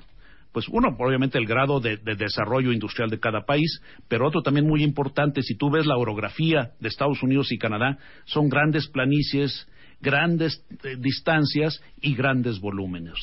En México tenemos un- una orografía mucho más montañosa, lo cual hace más complicada la operación ferroviaria de carga, pero aún así nosotros sacamos trenes desde Lázaro Cárdenas, toda la sierra y que van hasta Laredo, Texas. Pues claro, porque no es lo mismo trepar este 72 coches a un tren que va a subir la sierra a poner uno. O sea, obviamente, entre más peso también, más potencia tiene que llevar y más locomotoras necesita el tren. Así es. Pero además, un, un tren te puede mover hasta mil coches. Mil coches nuevos. Sí, un llevarlos de un lugar o sea, me a vi otro. muy linda diciendo 70 coches, o sea, mil coches. Sí. Ahora, nada más explícanos. El ABC. La locomotora es donde va el conductor Así es. y es lo que lleva el motor. Sí, va el maquinista y el conductor, lleva el motor, puede tener lo que se le llama la potencia distribuida y entonces unes varias locomotoras que, que ellas van jalando trenes hasta dos y medio, tres kilómetros de largo. Para o sea, ser ¿cuántos más vagones son esos, Pepe? Pues estás habla- hablando de 120, 150 vagones más o Pero menos. entonces haces locomotora, 40 vagones, locomotora, 20 Puedes- vagones, esa es, ¿no? la, esa es la, la- la potencia distribuida o pueden ir las locomotoras todas juntas al frente. Eso ya cada técnico especialista, que yo no lo soy, es el que se encarga de calcular exactamente dónde tienen que ir las locomotoras, ¿no? Pero puedes ver un tren que lleve cinco locomotoras al frente y ninguna en medio y un kilómetro, dos kilómetros o dos y medio kilómetros de largo. O sea, como cinco locomotoras al frente que Sí. van jalando mil vagones. No, o 100, 100, va- 100, vagones. 150 vagones. sí. 150 vagones. Sí. Y una va jalando a la otra, a la otra, a la otra. la potencia. la potencia es distribuida, se le llama potencia distribuida, van todas al mismo tiempo y esto es lo que va, va, provocando una mucho mayor fuerza. Estas locomotoras tienen alrededor de cuatro mil, cuatro mil y pico de caballos de fuerza, entonces ya te imaginarás la potencia que esto trae. ¿Y a qué velocidad van? Mira, la velocidad varía, es como una carretera a la vía. Hay zonas de diferentes, desde 20 kilómetros por hora hasta 120 kilómetros por hora. Va, va variando del- y de- dependerá también de la carga, volumen, etcétera, curvatura. Ahora, perdón, esta, esta pregunta es por mí y por todos mis compañeros. Estas historias de lo mató un tren. Si traes 100 vagones con cinco locomotoras, ya sé que esta es pregunta como para un maestro de física, ¿cuánto tiempo se tarda en parar un tren así? Yo no te voy a dar el tiempo, pero sí te voy a decir la distancia. Y lo que le, to- le toma a un tren de que aplica freno con esos volúmenes puede ser un kilómetro y medio en poder parar totalmente el tren. Por eso insistimos mucho, cuidado con el tren. No le traten de ganar el paso al tren, porque el, el maquinista, por más esfuerzo que hace, no va a poder frenar. parar, claro. Traes una fuerza tal y, una, y un peso tal que no te lo permite. Ahora, eh, decía yo al principio del programa que en México hay, este, ¿cuántos miles de kilómetros? De 26.727 kilómetros en todo el país. En todo el país. Están operadas por siete concesionarias principales. Así Una es. de ellas es Kansas City Southern de México. Así es. ¿Por qué Kansas City? ¿Que en Kansas City había mucho tren o qué? Bueno, Kansas City es el centro de los Estados Unidos, prácticamente geográficamente es el centro. Entonces, por ahí es un cruce de trenes de todos lados. Ahí surge esta empresa precisamente. Ahí tenemos nuestros headquarters actualmente. Y bueno, eso le da el nombre O sea, neta tienes que ir a Kansas City a juntas. constantemente. Pero no pasa nada en Kansas City. Es padrísima la Más que ciudad. los trenes pasan. a ver, entonces, ustedes están a cargo, o sea, ¿cómo funciona una concesión ferroviaria? Nosotros eh, en una licitación pública hace 18 años participamos y nos la otorgaron a nosotros.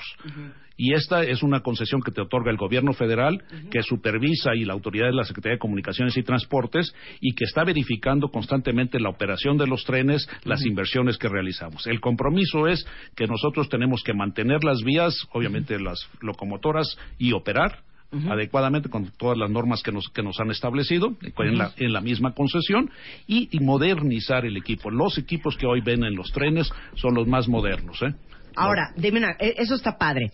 Una concesionaria ferroviaria como Kansas City Southern se responsabiliza de, dame dos, dos puntos, La operación y el mantenimiento de todas las vías. o sea, que estén impecables, Es como, un- como si fueras un tráiler y tú tienes que pagar la carretera y mantenerla. Ok, dos. Obviamente la contratación del personal eh, adecuado, las inversiones que tienes que estar realizando para modernizar equipo y sistemas. Hay seguimientos muy complicados, hay seguimientos muy complicados. Hay un, un esquema, un sistema que se llama Management Control System. Nuestros clientes pueden seguir tiempo real prácticamente dónde va su carga en todo momento. Esto se está, se está verificando constantemente. Hay lectores automáticos en las vías que pasa la locomotora y automáticamente le indican si trae alguna falla en alguna de las ruedas, algún, algún calentamiento extraordinario, etcétera, automáticamente. Hay puntos de control que pasan los vagones y checan exactamente tal vagón va en tal lado para que los clientes puedan, te digo, también dar seguimiento. Sistemas también de seguridad, control de cruces, el- el- los cruces, por ejemplo, de vías, eso también es un, un esquema muy importante, donde hay una torre, lo que le conocerías como una torre de control, nosotros le llamamos Centro Nacional de Operaciones, que está en Monterrey, es donde se controla en tiempo real todos nuestros trenes. Soy la más morbosa, Pepe. ¿Cómo le hacen para seguridad? Porque si traes mil coches arriba, ¿no? O sea, traes mil Mercedes. Sí. ¿Cómo le haces para que ustedes están son responsables del ferrocarril del noreste y del centro de México? ¿Cómo le haces para que no te encañonen y te bajen siete Mercedes? Bueno, hay, hay un esquema, tenemos primero personal de seguridad nosotros, Que va dentro del- de los vagones. que están supervisando todo el manejo de todos los trenes. Tenemos también esquemas de inteligencia que estamos viendo y escuchando y procu- procurando ver eh, por adelante qué es lo que pueda suceder y mucha coordinación con el Ejército, la Policía Federal y las policías estatales y municipales y el CISEN también para temas de información. No, este, Kansas City Southern es una de las 500 este, empresas más importantes de México, lo acaba de sacar CNN Expansión, y este, aparte de coches, que causa mucha diversión, pensar que eh, en- no en madrina, sino en trenes van esos coches, ¿qué más transportan ustedes? Bueno, pues en un Dame contenedor, en un contenedor puede a lo mejor parte de la ropa que traes o los aretes, hasta eso puede llegar en un contenedor, ¿verdad? O sea, lo que me mandan de Amazon.com pudiera en, en algún, en, algún, en algún tramo haber viajado por tren. Ajá. De hecho, se mueve muchísimo hoy en los contenedores. ¿Pero ¿A poco trabajan ustedes con FedEx, DHL, UPS? tenemos todo contratos eso? con algunas de ellas también, sí, en, algunas Granos. Granos, muchísimo. Todos los Maíz, granos. frijol, movemos granos para darte una idea, desde Chicago hasta el Bajío. ¿Qué traen? Trenes completos. Maíz hay- es mucho, por ejemplo. Acero se mueve muchísimo. este Arenas, ah, envases, por ejemplo, también. Y te reitero, volvemos a autopartes, lo que ya te había mencionado, y en los contenedores, pues un poco de todo, ¿no?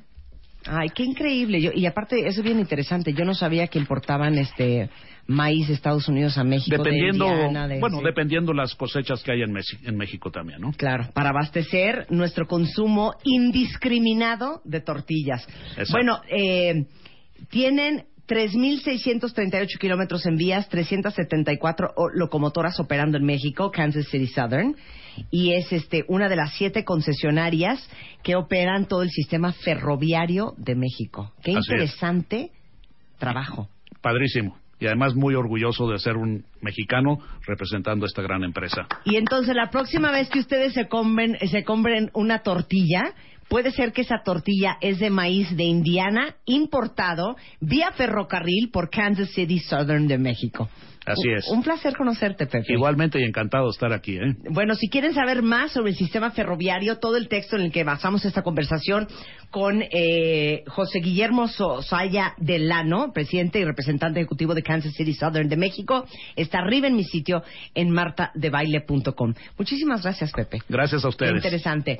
Oigan, antes de irnos, para todos los que tienen críos, porque hoy acabamos hablando de los críos robados, ab- acabamos hablando del back to school, eh, sabemos que es súper importante, y lo hemos repetido muchísimas veces, que a partir del año de edad, aunque el ah, sistema digestivo no lo tienen totalmente desarrollado, no significa que no pueden comer cualquier cosa, porque podrían enfermarse, desarrollar alergias o incluso desnutrirse por no poder aprovechar los nutrientes. Por eso, eh, Alpura, en un esfuerzo por cuidar la salud y la nutrición de los niños en México, acaba de lanzar una nueva leche que se llama Alpura Kids Crecimiento, que es algo completamente novedoso porque en realidad es la primera fórmula de continuación líquida en México para niños de 1 a 3 años, que de hecho está avalada por la Secretaría de Salud, porque está comprobado que tiene la cantidad de nutrientes necesarios para un niño arriba de un año.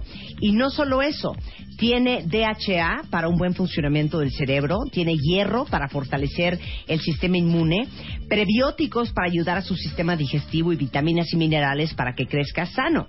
Y es más, no tiene azúcar eh, para evitar que sea propenso a la obesidad y en serio les va a facilitar la vida porque solo abren el envase y lo sirven y no es andar preparando nada ni nada. Hay eh, presentación de 250 mililitros de Alpura Kids Crecimiento o de un litro y ahora que vayan al súper no lo olviden es Alpura Kids Crecimiento. Nosotros hacemos una pausa y regresando vamos a hacer algo súper divertido. Rebeca y yo vamos a hacer un casting de telenovela con director, actor y hasta apuntador. A ver qué tal, hasta productor, ¿verdad? A ver qué tal nos sale en W Radio después del corte. Escribe a Marta de Baile. Escribe radio arroba martadebaile.com radio arroba martadebaile.com Escribe solo por W Radio. ¿Cómo? ¿Cómo? ¿Cómo? Le hacen, le hacen, ¿cómo? ¿Cómo le hacen? Los actores, escritores, directores y productores de una telenovela. Hoy con Marta de Baile. Hoy, hoy, hoy. Comenzamos.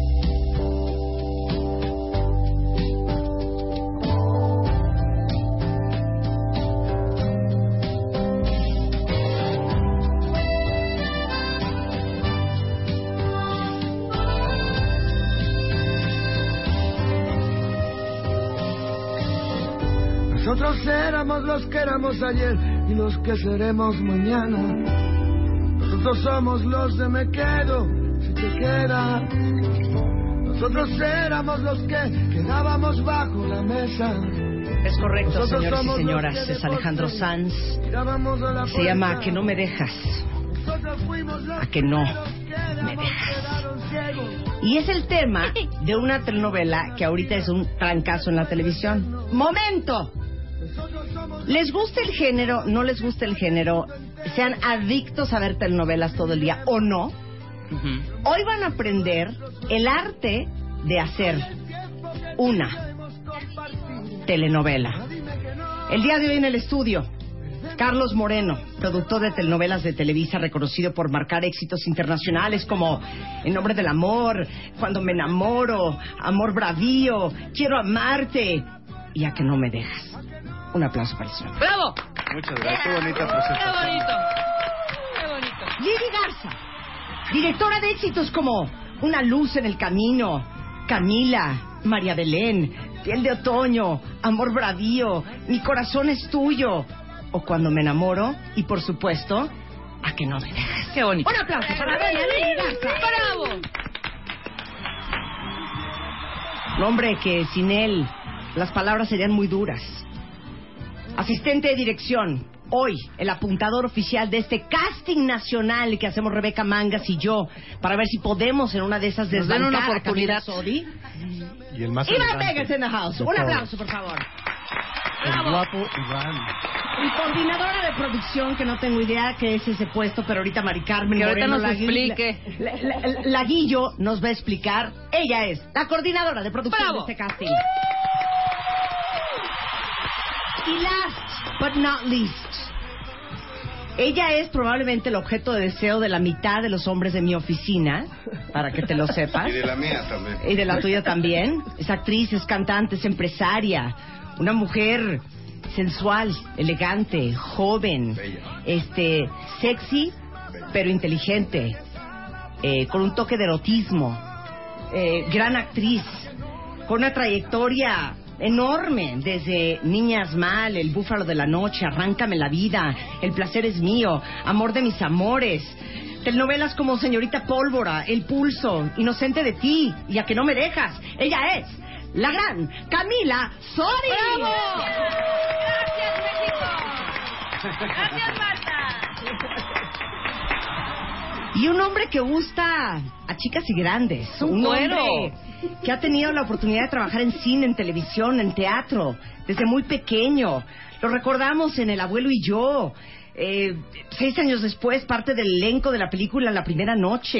Series como Soy tu fan y Cloroformo. Películas como Piedras Verdes, La Segunda Noche, Seres Huérfanos, El Cielo Azul, Me Late Chocolate, La Dictadura Perfecta. Este, eh, eh, series, eh, telenovelas como A que no me dejas. La vida que me robó, Daniela, Locura de amor, Gritos de muerte y libertad y soy tu fan. Él es el gran Osvaldo Benavides. ¡Bravo! Un placer, un honor En estar su con vida los han presentado así. Nunca, No, nunca. jamás. Nunca, jamás. Por favor, eh, da- dales uno- unos cursitos en mi casa para que me reciban Exacto. así. vez Yo voy a llego. hacer tu PR. Carlos Moreno, vamos a empezar contigo. Con The Producer. Ok. ¿Qué hace un productor en una telenovela? De todo un poco. A ver, ¿qué, ¿cuál es tu chamba? Bueno, pues eh, mi chamba es como coordinar a un equipo de gente, tratar de tener el mejor equipo de gente que puedas tener. O sea, es tu responsabilidad. Quiero a Lili, me late Claro. Iván, no mejor Iván, no mejor le hablo Pero empezamos Jorge. por libretos. Primero tratamos de... Tengo un equipo literario padrísimo de gente, de señoras muy inteligentes que son... Entonces, escoge la historia. Cristina García, Marta Carrillo y Denise Pfeiffer. Son Saludos. Martucha. Entonces, escoges Picudas. la historia. Junto con ellas, escogemos la historia. La que más les acomode y la que más virtudes comerciales le podamos ver, ¿no? Ok. Dos. Luego, eh, empezamos a escribir, bueno, empezamos, me suena manada, empiezan a escribir la, la, la historia y pues le vamos dando forma. Eh, empezamos a conocer los personajes y voy imaginándome quién podría ser el mejor para... Entonces tú dijiste Camila Sodi. Siempre he dicho Camila Sodi. y no dijiste Marta de baile. Bueno, eras una opción, pero ¿Así como fue? sé que no te gusta besar, que ahorita vamos a ver si no besas a Osvaldo. Cero.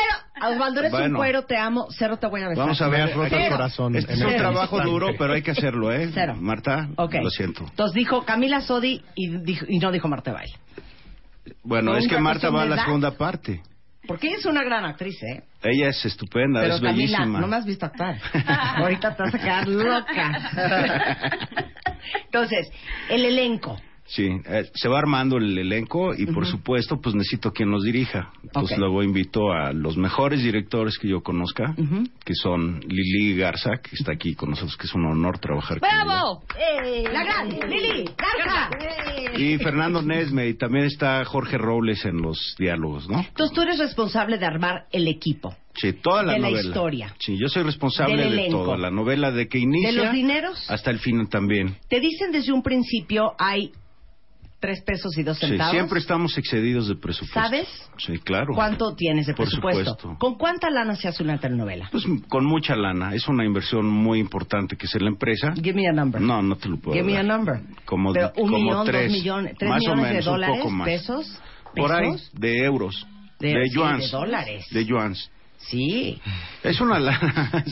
se, se Y cuesta ahí yo mucho te pediría dinero. 2.5 para la escena de beso con Osvaldo. Te los doy. Si te besas, te los doy. ¿Cómo ¿No ves? hay lana extra por el beso? Camila, ¿no Bueno, te dan lana extra Debería, por el es la beso? que- Deberían, ¿verdad? Es la que juntamos abuso, Osvaldo, Osvaldo. junto con Osvaldo.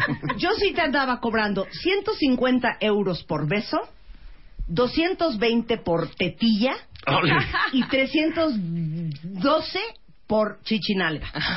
No, pues sí Ahora, juntamos, si el güey ¿eh? no Sí está, los juntamos. no es- eso por Osvaldo. Si el güey es horrendo, ya es otra tarifa. Claro, pero por Osvaldo sí lo juntamos. Estoy seguro que Osvaldo nos ayuda Creo que a va a poner la negociar lana. por mí. ¿Sabes qué, Camila? Yo negocio por ti. ¿Cuántos güeyes te besas en la telenovela? Dos. Dos. Sí. Por lo ¿Vienes el pronto. otro?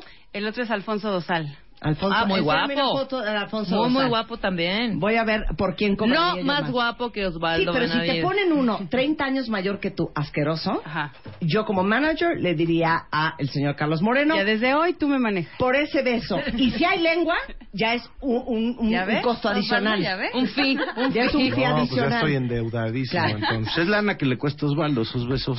Claro. Es ahí una Jalón de pelo y cachetada lleva otra tarifa. ¿Me entiendes? Pero acuérdate que son de mentiras, todo es de mentira, porque es un cuento.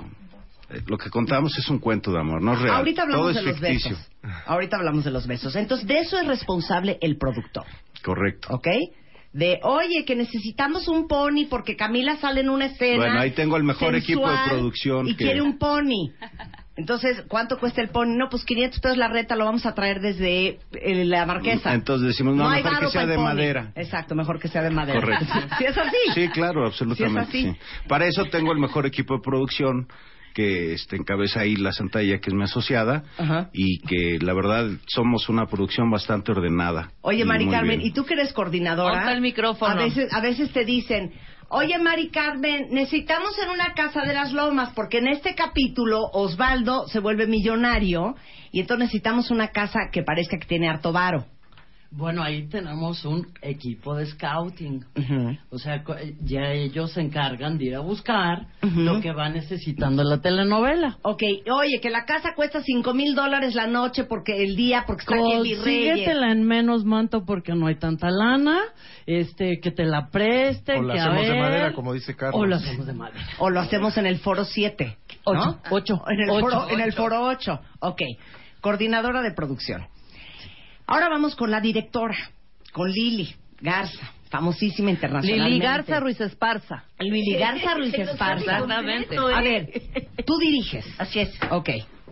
¿De qué eres responsable? De contar el cuento, de contar la historia, de que sea creíble, de los movimientos de los actores, de la emoción de los actores, de la de todo lo que estás viendo en pa- a, a cuadro, ¿no? O sea, si dices, oigan, corte, corte, dejen de besarse. Sí. Ese sofá que está allá atrás se ve horrendo. Sí, claro. Así. A ver, dame un ejemplo. El sofá se ve sucio, la cortina está arrugada, las sábanas este, no combinan con el edredón, el tapete está lleno de basura, la fruta no se ve correctamente, el arreglo Claro. floral no se ve bueno, ni bien, ni es de acuerdo al estatus social del personaje. O este debe ser una joya. ¡Corte! ¿Por qué la señora trae pestañas postizas si está en el hospital y son las 7 de la mañana? Oye, pero ¿sabes qué pasa? Que, que muchas veces las actrices están tatuadas. Entonces no hay manera. Sí, en otra telenovela, con, también con Carlos, teníamos una actriz en coma, pero tenía tatuada la ceja, tatuada la rayita negra del ojo. Entonces, este, Parecía que iba a un cóctel. Sí, Y se estaba Y no había manera, pero ya está tatuada. O sea, Sí la acabamos matando, ¿eh? No te- pero una regla que, que a mí me parece muy interesante por parte de Carlos es no se tatúen, porque es un Es conflicto. bien importante, claro. los tatuajes hoy están de moda y todo el mundo se tatúa, pero yo creo que los actores, como prestan su cuerpo para interpretar otros personajes, Claro. no se deben de marcar. ¿Y qué nos porque, comentas, Carlos, sobre el Botox y el Bueno, yo creo que también están mal, porque cada señora debe representar la edad que tiene. Yo necesito señoras de diferentes edades y de repente llegan cada señora que Sí, pues, quieren parecer 56. sí, y se ven muy mal, porque nunca se van a ver de 20, ¿no? Tienen Claro. 56. Claro. Ahora, dime una cosa, Lili. Eh, ya se compuso esa mala costumbre en las telenovelas, que no sé si tú eres de las que decías, corte. Esas escenas de, necesito música para esta escena que le voy a hacer a Camila. Estoy lista. Esas escenas Estoy de, lista. Necesito mi música. Una música. Una música cualquiera. Un violín. Un violín. Un violín. Wow, mira. Juega Venga. conmigo. Juega conmigo, Osvaldo. Venga. Venga. Una música, la que sea. Violines, Violines, hombre. Violines para Ahí la Dios. Elvira Estela. Gustavo Adolfo, yo nunca te pedí que entraras a mi alcoba. Yo nunca te pedí que fueras a la botica a comprarme medicamentos. Solo quería traerte un emparedado. ¿Pero por qué? Córtale, Si los neumáticos... Córtale, córtale, Córtale, chava. córtale, Córtale. córtale. También que íbamos. No, ¿Qué no, pasó, no, no, ¿Qué, no, qué pasó A ver, maestra? a ¿Qué, qué hicimos mal? Espérame, espérame. Es que está terriblemente sobreactuado y sus finales son fatales. son terribles. Pero háblame del, del lenguaje. ¿Por qué en las telenovelas de repente, hace mucho no veo una, ahora voy a ver este A que no me dejas. que no me de- a que no me dejas. Pero el vocabulario, en la vida real nadie dice sostén, eh, pieza, neumático ni emparedado. ¿Por qué es el lenguaje o era el lenguaje así en las telenovelas? No, no, ha, ha cambiado radicalmente, cambiado? pero también teníamos ciertas reglas que no nos permitían decir la palabra aborto a determinada hora, sangre, asesinato, crimen, era estaba restringido por gobernación, entonces no te permitían decir ese tipo de palabras y había que modificarlos. ¿Todavía? Por otra parte, no, ya hay muchas cosas que ya An- se permiten. lo que viene siendo el anglicismo. O sea, sí dice sándwich en vez de emparada- emparedado. No, Sí. también se ha suavizado eso. Claro, Ya- claro. Ya suavizado. Sin decir, embargo, no podemos perder de vista que es un cuento. O sea, lo que contamos es una historia de amor, no es la vida real. Para la vida real hay noticieros o, o otros programas que te enseñan la vida real. Este es un cuento y tenemos que caer en ese, en ese rollo que es un cuento. Y si no caes en el rollo que estás contando un cuento, no sirve la novela. Claro, pero quieres vivirlo como si fuera la- un poco la realidad. O sea, tú y yo, si fuéramos marido y mujer y nos estamos peleando porque es la decimanovena vez que llegas tarde por Do mí. it, do it. ¿Ok? A ver, ¿cómo, es, ¿cómo sería? Ok, ¿Cómo Vamos sería? a hacerlo como sería en la vida real y me dices si me lo apruebas. Te doy nada más una acotación. Él ya está advertido de que no puede llegar nunca más tarde. Ok. Ya está sobre aviso. Ok. Y llega tarde. A ver, música. Lo estás esperando. Un suspenso, si estás sentada en la sala con una taza de té, esperándolo constantemente viendo el, tele, el, el reloj, molesta, irritada, sacada de onda. Al mismo tiempo estás en un conflicto porque lo tienes que correr porque quedaste en eso y al mismo tiempo no lo quieres correr porque estás muy enamorada. O sea, hice una amenaza y ahora la tengo que cumplir. Cinco, más. cuatro, tres, Música, música, Dos. música. Eso es. Es neta. ¿Es neta? Ya me vas a empezar a... ch- O sea, neta, ¿ya viste la hora que es? Te dije que iba a llegar tarde. Te No, lo güey. dije. No me dijiste que ibas a llegar corte, tarde. córtale, córtale, ¿Qué, córtale. qué pasó, chava? Espérame, espérame. ¿Qué pasó, mi chava? No puedes decir güey. Ay, perdón. Espérame, Va otra vez. Él Otra hizo vez. una excelente interpretación haciendo pip, Ok. pero tú dijiste güey. Ok. Al aire no Pido puedo, una no disculpa. Pido una disculpa al Canal 2. Venga. Corre las cinco, cuatro, tres, dos. Es neta. ¿Es neta? Ya me vas a empezar a... ¿Ya viste la hora que es? Llego O sea- a la hora que quiera, es mi casa y que es mi vida. Yo hago lo que quiera. ¿Qué te pasa? Perfecto, sigue con esa actitud y ¿sabes dónde te vas a ir? A la PIP. Porque te voy a decir una cosa, el domingo pasado llegamos tarde a la comida de mis papás, que era el aniversario, por tu culpa. Me juraste y me prometiste, y te lo advertí, ¿eh? Te lo advertí, que si volvías a llegar tarde, te largabas. Entonces vas empacando tus cosas y te me vas. No, sí, de hecho nada más vengo por mis cosas. Este, voy, vengo por mis discos que se me olvidaron. perfecto. Rebeca, Pásamelos. empácale la maleta al señor que ya se va. Y vente conmigo, Rebeca. Vente, te espero en el coche. No me pongan entre la espada y la pared. Las broncas le salen re- muy bien a las mujeres. ¿verdad? Muy bien, o sea, son naturales. Sí me intimidaste, ¿eh? Me sentí así como, Dios mío, no. Camila Perdón, Sodi. perdón. Camila Sodi. Entonces, Eh, Gaby. ¿Qué opinaste de nuestra actuación? No eres, no eres nada mala. Es muy natural. Le salió del alma, ¿viste? Sí, es muy Yo creo natural. que hay- alguien llegó tarde ayer. Sí. Fue- Fue muy vivencial. Estuvo duro, estuvo ¿Sabes duro. qué pasa? Que eso les pregunto yo a ustedes, este Osvaldo y, y am, Camila. ¿Es fácil actuarlo cuando son tus palabras y cuando son algo que has vivido y que entiendes? Pero cuando es una escena en donde jamás lo dirías así o jamás lo vivirías así, ¿no es cañón meterte en un personaje? O sea, yo lo hice porque yo así me peleo. O sea, esto sí fue neta. O sea, yo creo que conforme creces y vives experiencias te vas volviendo mejor actor o actriz, ¿no? Eso tiene que ver con tu bagaje emocional y puedes de ahí construir algo que te ha pasado o que nunca te ha pasado, pero ya tienes como las herramientas en tu vida de haber vivido, sufrido, querido, amado, disfrutado para poder eh, representar algo que no que no te ha tocado. Mientras más chico, mientras menos eh, experiencias hayas vivido como persona, Estos golpes de la vida, ¿no? sí, Pero eso ayuda. ¿Sabes qué tiene que ver con creer lo que estás haciendo? Como dice Carlos, si es un cuento, entonces estás adentro de un cuento. O sea, es entrar en la convención, entrar en la fantasía. Y ya que estás ahí adentro, puedes decir emparedado sin que suene rimbombante. Neta. Sí. O sea, no hay veces que dices, cero, lo voy a decir así. Hay veces donde no entras y entonces no, no resuena contigo eso, pero cuando Sí. estás ahí adentro y eres el personaje, así es. No sé cómo explicártelo, así está diseñado. Está dentro de esa de ese contexto. Sí, porque no son ellos, Marta, es muy importante. Es, es un personaje el que habla. Es que eso es, es la diferencia entre ser actor Claro, Correcto, hija, pues sí. correcto. y ser No- una no es- persona profesional no es como Marta yo de o baile ser que una se- muchacha que como se Rebeca. ve Ah, que se faja bien. Exactamente. ¿Verdad?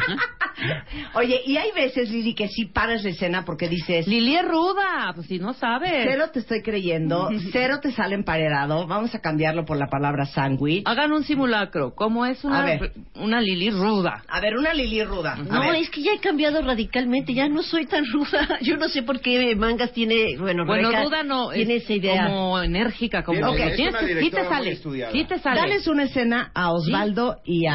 Ah, mucho gusto. Y a... No, pero esto es ad-lib. Y a Camila. Ad-lib. Ad-lib. Improvisado. Ah, ok. Improvisado. Ok. Ok. Este, te tengo que dar algunos datos, alguna información Adelante. en lo que va Adelante. la escena. Bueno, este, Camila, porque no, no les hablo por su persona, bueno, les puedo hablar por personaje, les puedo hablar por su nombre verdadero, pero, este, vamos a hacer lo siguiente. De Eh, amor, sensualidad, erotismo. La que sexo, no quería vamos, besos, sexo. ¿no? ¿Sí? La toma dos, la sí. No, no, lo hagas, no los hagas besarse porque me muero de la angustia y del estrés. Uy, lo hacen precioso.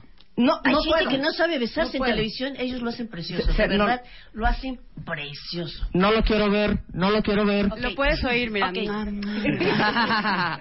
Yo Oye, les pero- doy conteo, muchachos. Empezamos con un beso apasionado, un beso perfecto. cercano de haberse No, separado no, no, durante durante cuatro años. Finalmente se reencuentran, empiezan con un beso, se separan. La primera que habla a- y vas a decir tus sentimientos, tus emociones con profunda alegría de tenerlo frente a ti y de haber encontrado a tu mujer. Osvaldo, Lo si hacemos le da una de los pena espantosa. Si lo vamos a hacer después de los comerciales. ¿Saben qué? Tengo- ahorita estamos en Periscope, pero voy a negociar con Lili porque esto es muy fuerte para mí. No, yo tengo que Es negociar que con me ellos para que me ajena. acepten. ¿Saben qué? ¿Saben qué? Rebeca trae su chequera. 100 euros y 125. Juega. Ahorita para hacerlo para, Para hacer el beso en Periscope. No se vayan, ya volvemos. Periscope. Periscope. Estamos transmitiendo vía Periscope. Conéctate ahora.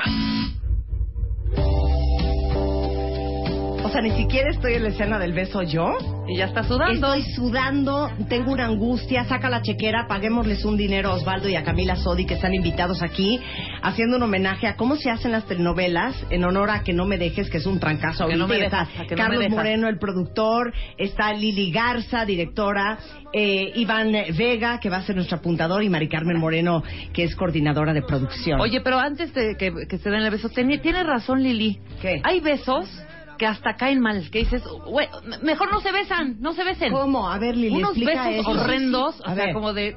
Evidentemente hay gente que no hace clic en cámara, que no hace clic en la pantalla y que cuesta mucho trabajo creerles el beso, Sí. ¿no? Están cumpliendo porque son actores profesionales. Pero en el caso muy particular de Osvaldo y de Camila, y lo digo abiertamente porque se besan bonito, se besan muy, muy bonito. Somos muy profesionales. No claro lo está. puedo manejar, cuentamientos. Ya sé que ustedes son los morbosos enfermos y que me están pidiendo en Twitter que sí se besen. Bueno. Camo- Camila Sodi, hagan de cuenta que les- le están pidiendo que parte una manzana.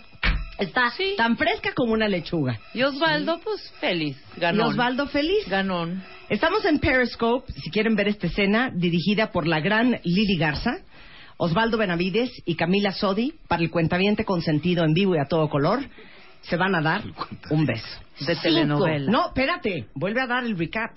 ¿Ok? Ok. Bueno, ellos tuvieron una, no se te van a repetir tuvieron que distanciarse durante un largo tiempo, Ahí hace mucho beso. tiempo que no se ven. Ajá. Ella está ansiosa en el aeropuerto esperando que llegue Adrián. Adrián. Ajá. Y se encuentran, sus miradas se quedan fijas, se acercan, nos vamos slow, se va acercando, se va acercando, se va acercando, la besa, la besa con amor, la besa con pasión, la besa con ternura, porque hay muchas formas de besar. Cinco, Espérate. cuatro, ¿Cómo es ternura y cómo es amor y cómo tres, Ya lo entendieron. Silencio. De esquimal. dos. No puedo de la angustia. Adrián, Paulina, ¿qué haces aquí? vine por ti. Pero Después de tantos años, te amo. te extrañaba tanto. Yo también. ¿Dónde habías estado? Nuestro amor será eterno. Para siempre. Para toda la vida. Ven aquí. No, ven aquí tú. Dame un beso. No, dámelo tú. Toca tus labios con los míos. No estoy segura. Espérame, Adrián. Adrián. Adrián, estás muy cerca. Adrián. Ole, Adrián.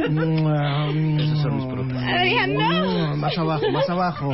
¿Cómo? Sí, continúa, sigue así. ¿Más abajo dónde? En el mentón, en el mentón. Se los juro que tengo taquicardia. Ahora, imagínense ustedes el esfuerzo, me vale, de besar a un desconocido y Lili que se voltee. ¡Corte! Vi la lengua. Bien, se vale. ¿Pasa? A ver, cuenta. Cuenta. Sí, por supuesto. Pues eh, Cortes eh, se vio la lengua, como bien dices, que muchas veces el público lo agradece. Sí, claro. Lo agradece y lo Ajá. agradece muchísimo cuando la pareja tiene la química que se necesita, lo agradece.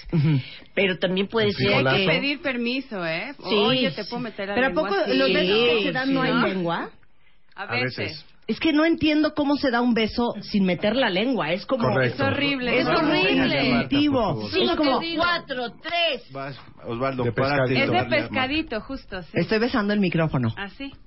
Sí, pero Casi es todos que- los besos son, eh, eh, en películas y novelas son así, ¿no? Así ¿Sin como medio falsos, así, sí, sin lengua.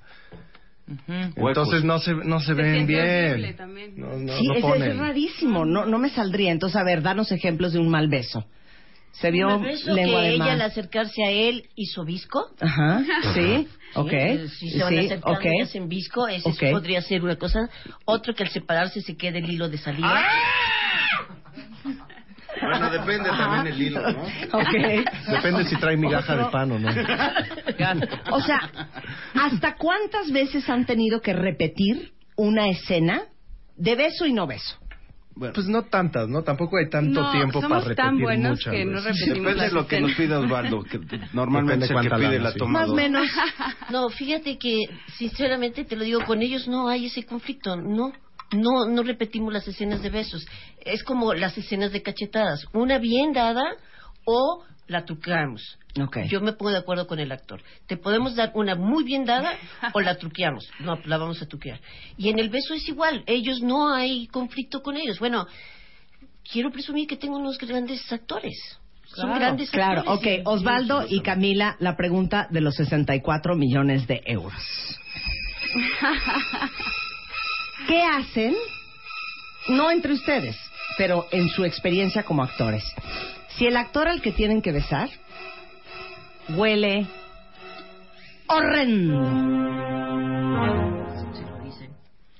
Chiclito, ¿no? El- el- la Sí. típica No, de, ¿qué le dices? Cómete un chiclecito, por O favor. sacas uno, te comes uno y compartes con todos. Ajá. Ya eso es como está entendidísimo que, Y el otro te dice, ay, perdón, el huelo muy mal, y le haces una sonrisita y ya se entendieron todos. Pues sí, pues tan Y luego claro casi que te eso. tapas la nariz y es como echarte un clavado a una alberca helada. No, ya Así, huele a chicle ya modo, pum. Oye, ¿Para qué le cu- ¿y cuál es la situación ahí. más cardíaca para ti como directora? Que llegue un actor y te diga, Lili, te lo suplico. que no me bese. ¿no? Eh, bueno, sí sucede que te dicen, te lo suplico, por favor, es que no me quiero besar con él, por favor, por favor. Entonces yo le pido al actor que, que bese su hombro, su cuello, su oreja y disolvencia y nos vamos. Di- di- me encanta. Disolvencia y nos, y, no- va- y nos vamos. Y nos vamos y nada más queda en la idea del público que llegaron a más, ¿no? Es una cuestión muy subliminal. ¿Y si tiene que besarse? Está contratado, ¿no? Sí, es una Y chamba. Conoce el Pues sí, personaje. es una chamba, grave, hombre, O sea, en el contrato que dice. ¿Podemos hablar de tu trauma por Sí, besar? como- yo creo que hay una represión. Creo que quieres besar a más personas. No, te lo juro que de veras he besado, se los puedo contar Muchos con sapos. mis dos manos, a ocho hombres en mi vida. Ahí está, ahí Ese- está el punto. ajá. Ocho maletas. El meollo. Y beso que se Ah. mueren. Pero, Ay, sí. pero, Y que muere. esta boquita no anda en cualquier lado. Oye, pero dime una cosa, por contrato, ¿qué sí está? Pues cada Sí. quien, ¿no? Cada quien que firma. Pero pues no, estar, actuar, llegar a tiempo. Eh, Sí, aviones privados, champaña, caviar Claro. en el camerino, lo normal. Lo normal. Lo de todos los días. Sí. Pero sí vienen los besos y, los abrazos y las es escenas de de cámara, ¿no? Es parte es- del trabajo. Eso es- se da está- una por es un entendido. cuento de amor. Ahora, Sí. a que no me dejas es a las 7 de la noche, entonces siempre mi sabanita está en- aquí en mis hombros. Sí. Entonces no se ve nada. Es para Claro. toda la familia. Es un cuento de amor para toda la familia. para y procuramos no ofender a nadie, ¿no? Claro. Yo soy papá Y de ideas, niñas ¿no? y sí tengo ese como ese parámetro, ¿no? Hasta Claro. dónde no me molestaría a mí que mis hijas vieran. Me Y parece hasta muy ahí bien. me quedo. Si no me dejan, es a que no me A dejas. no me yo, si no me da, si nos dejan, nos que no me dejas. a, a que no me dejas. Siete Correcto. de la noche. Siete y cuarto, canal 2 de lunes a viernes. ¿Cuánto se tarda en hacerse una telenovela? Depende si le va bien o mal. Depende de la cantidad de capítulos que tenga, pero mira, por capítulo diario, que son 44 minutos diarios, nos tardamos 12 horas grabando con dos equipos, uno en foro y otro en locación. Más o sea, o por menos. 44 minutos son 12 horas de chamba. Sí. O sea que a lo mejor en un día sí sacas un capítulo. Es, de eso se trata, porque si no, el aire te alcanza. O sea, Claro. tú tienes un colchón, pero el aire no para, el aire te va comiendo el material. Y aparte este, es diario. Y cuando sales al aire, ¿con cuántos capítulos sales ya grabados? Pues mira, vas tocando varios y cerrados. A mí no me gusta llevar más de dos o tres semanas de ventaja por si hay algo que ir tocando, ¿no? Pero La- entonces, espérame, a- a- arrancas con 20 capítulos. No, vas tocando 80, por ejemplo, ¿no? ¿Qué vas tocando? Vas graba- es que no, no grabas un capítulo entero como sale al aire. Vas grabando. Mi principal costo es la escenografía, montaje y desmontaje, ¿no? Entonces, yo monto, por ejemplo, la sala de la casa. Y ese día que montamos la sala de la casa, grabamos 40 diferentes capítulos en- Que van a suceder en ahí, esa sala. en esa sala. Ah, ok. Entonces necesitamos un equipo de continuistas muy picudos que nos van dando cómo iban vestidos, eh, qué traían puesto y además en qué actitud iban, porque si va saliendo de la recámara de la protagonista, que a lo mejor la grabaste tres semanas antes, y baja a la sala, en qué actitud, en qué actitud venía. Entonces sí es, tiene su chiste. Entonces ustedes pueden estar viendo a que no me dejas hoy en la noche, a las siete y cuarto, y esos 44 minutos pudieron haber sido filmados en nueve días diferentes. Correcto. O más. Porque una, un capítulo ha de traer como 35 escenas. Entonces, a lo mejor en 35 días diferentes. Y lo complicado de un actor es que tiene que tener un mapa de emociones. O sea, ¿cómo salí yo de la casa? ¿Iba llorando o iba en sollozo o iba en un llanto ahogado? Para poderla ligar con la siguiente escena y que tenga una continuidad de esa emoción. Porque puedes grabar el capítulo 14, el 39, el Es 87 y el complejísimo grabar 110. una novela. No es Claro. así de chistes. Y desde el punto de vista de actuación, Osvaldo y Camila, ¿qué es lo más difícil para ustedes de hacer una novela? Para mí el, el, el poco tiempo que hay, ¿no? O sea, porque recibes los capítulos, al día siguiente estás grabando las escenas, entonces no tienes mucho chance de, de preparar el personaje. Pero la tele es así y eso es lo que me gusta de la tele, que es de resolver al momento y eso te genera muchas herramientas. Eso es pa- para mí lo más difícil, como creerme algo que no tengo mucho chance de estudiar. Sí. Pero es el reto y es lo que me gusta también. Claro. ¿Y a ti, Camila? Yo creo que encontrar la veracidad en el género, porque el melodrama es un género muy específico y encontrar la verdad ahí nada más, entrar bien en lo que decíamos, en la Que suene fantasía, real. dentro de la fantasía y dentro del cuento que estamos contando, que sea real. Y arrancan durante nueve meses, están básicamente secuestrados por Lili y por Carlos. La verdad, sí. Y arrancan grabando a qué hora cuántos días de descanso tienen al mes para que aprecien las telenovelas, aunque no les gusten. Debemos decir que esta linda producción y considerada producción no graba los fines de Uy, semana, sí. cosa que hace que uno pueda descansar. No, y que todavía estés bien mentalmente, porque si no uno se vuelve un poco loco. ¿Y, em- y arrancan a qué hora? Nueve, depende, pero por lo general nueve de la mañana y terminas a más tardar a las nueve de la noche. Son Están 12 de horas. Tú que no te Nueve, diez de peinas la ni te noche. maquillas. Bueno, hay Sí. quien tiene que llegar más temprano, ¿verdad? Pero a las nueve tú tienes que estar espectacular. Espectacular. Y a las nueve de la Espectacular. mañana ya Diario, lunes a viernes durante maquillada. nueve meses.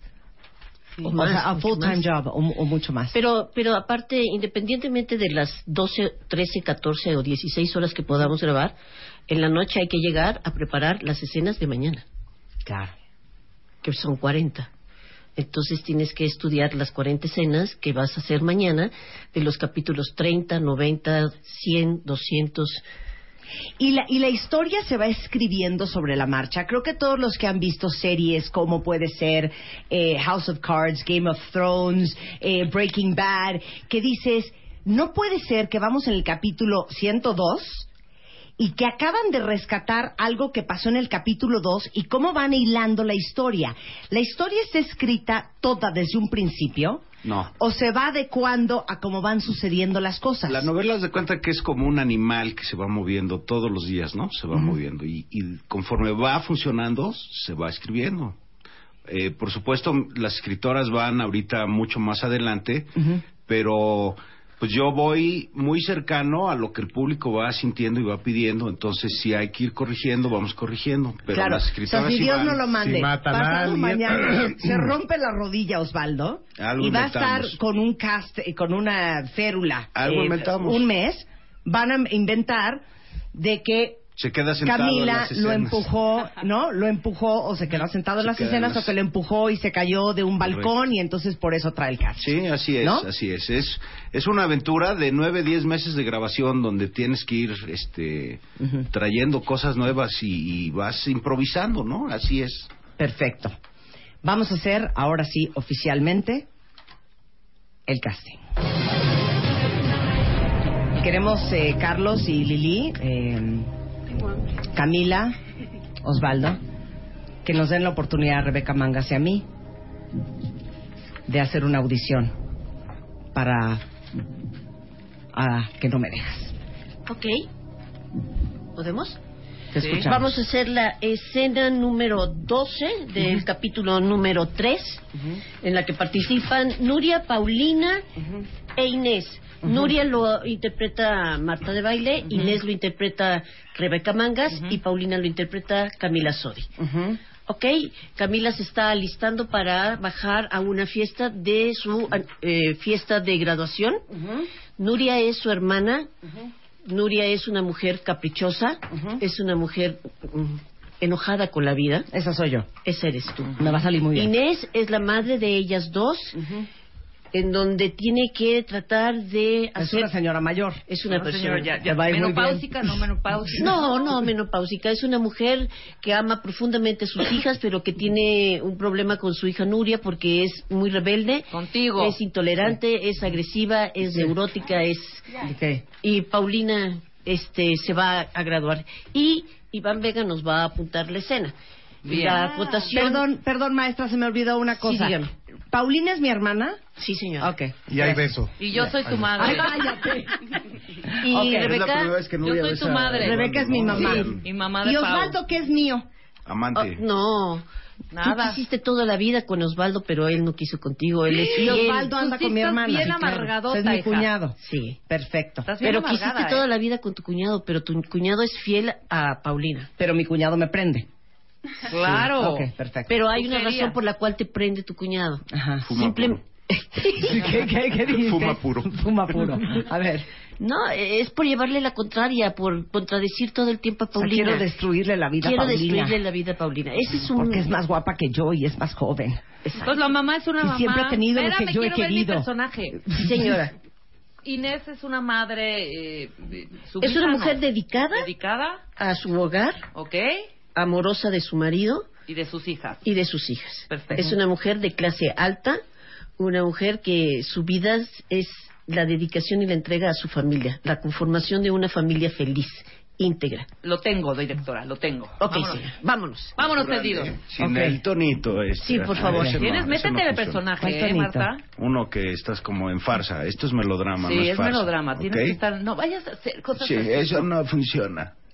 ¿Ok? Naturalito, Si naturalito. no te van a decir corte. Vamos a ver, naturalismo, verismo y Ok. realismo. Ok. ¿Sale? Dice, Nos Paulina se está maquillando, tiene algunos tubos en la cabeza y lleva una bata puesta. Su vestido está sobre la cama, en eso entra Nuria, ya con su vestido de fiesta y arreglada. Tres, dos. Pau, ¿me prestas el rímel? Es que dejé destapado el mío y está seco, creo. Yo no soy Nuria. Paulina le da el rímel, después saca de un cajón el marco estrellado con Nuria, de que Nuria que este quebrara, de ella con Adrián y se lo muestra a Nuria. ¿Ok? Tenemos el antecedente. ¿Por qué hiciste esto? Estás loca, hija, yo no hice eso. ¿Y también me vas a negar que besaste a Adrián y que él te rechazó? Entiéndelo, esto es lo único que vas a poder destruir de mi relación con Adrián. Y si vas a hacer algo, al menos ten el valor de aceptarlo y no de esconderte como una cobarde. Ay, ¿este es el vestido que te hizo la naca de tu amiga Karen? Sí, y no la llames así. Pues creí que iba a ser algo mucho más espectacular, hija. Y está increíble. ¿De qué hablas? Pues cero me gustan los tirantes. Está, ¿Sabes qué? Están como anchos y necesitas... Perdóname, córtale, córtale, córtale. Es que ya pusiste otras palabras que no están en el texto. Vamos a retomar desde el texto 99, donde ¿Qué dije, Paulina hija? dice, está increíble. Cinco, cuatro, tres, dos. Está increíble. No me gustan los tirantes, están demasiado anchos. Necesitan unos tirantes mucho más delgados. ¡Nuria!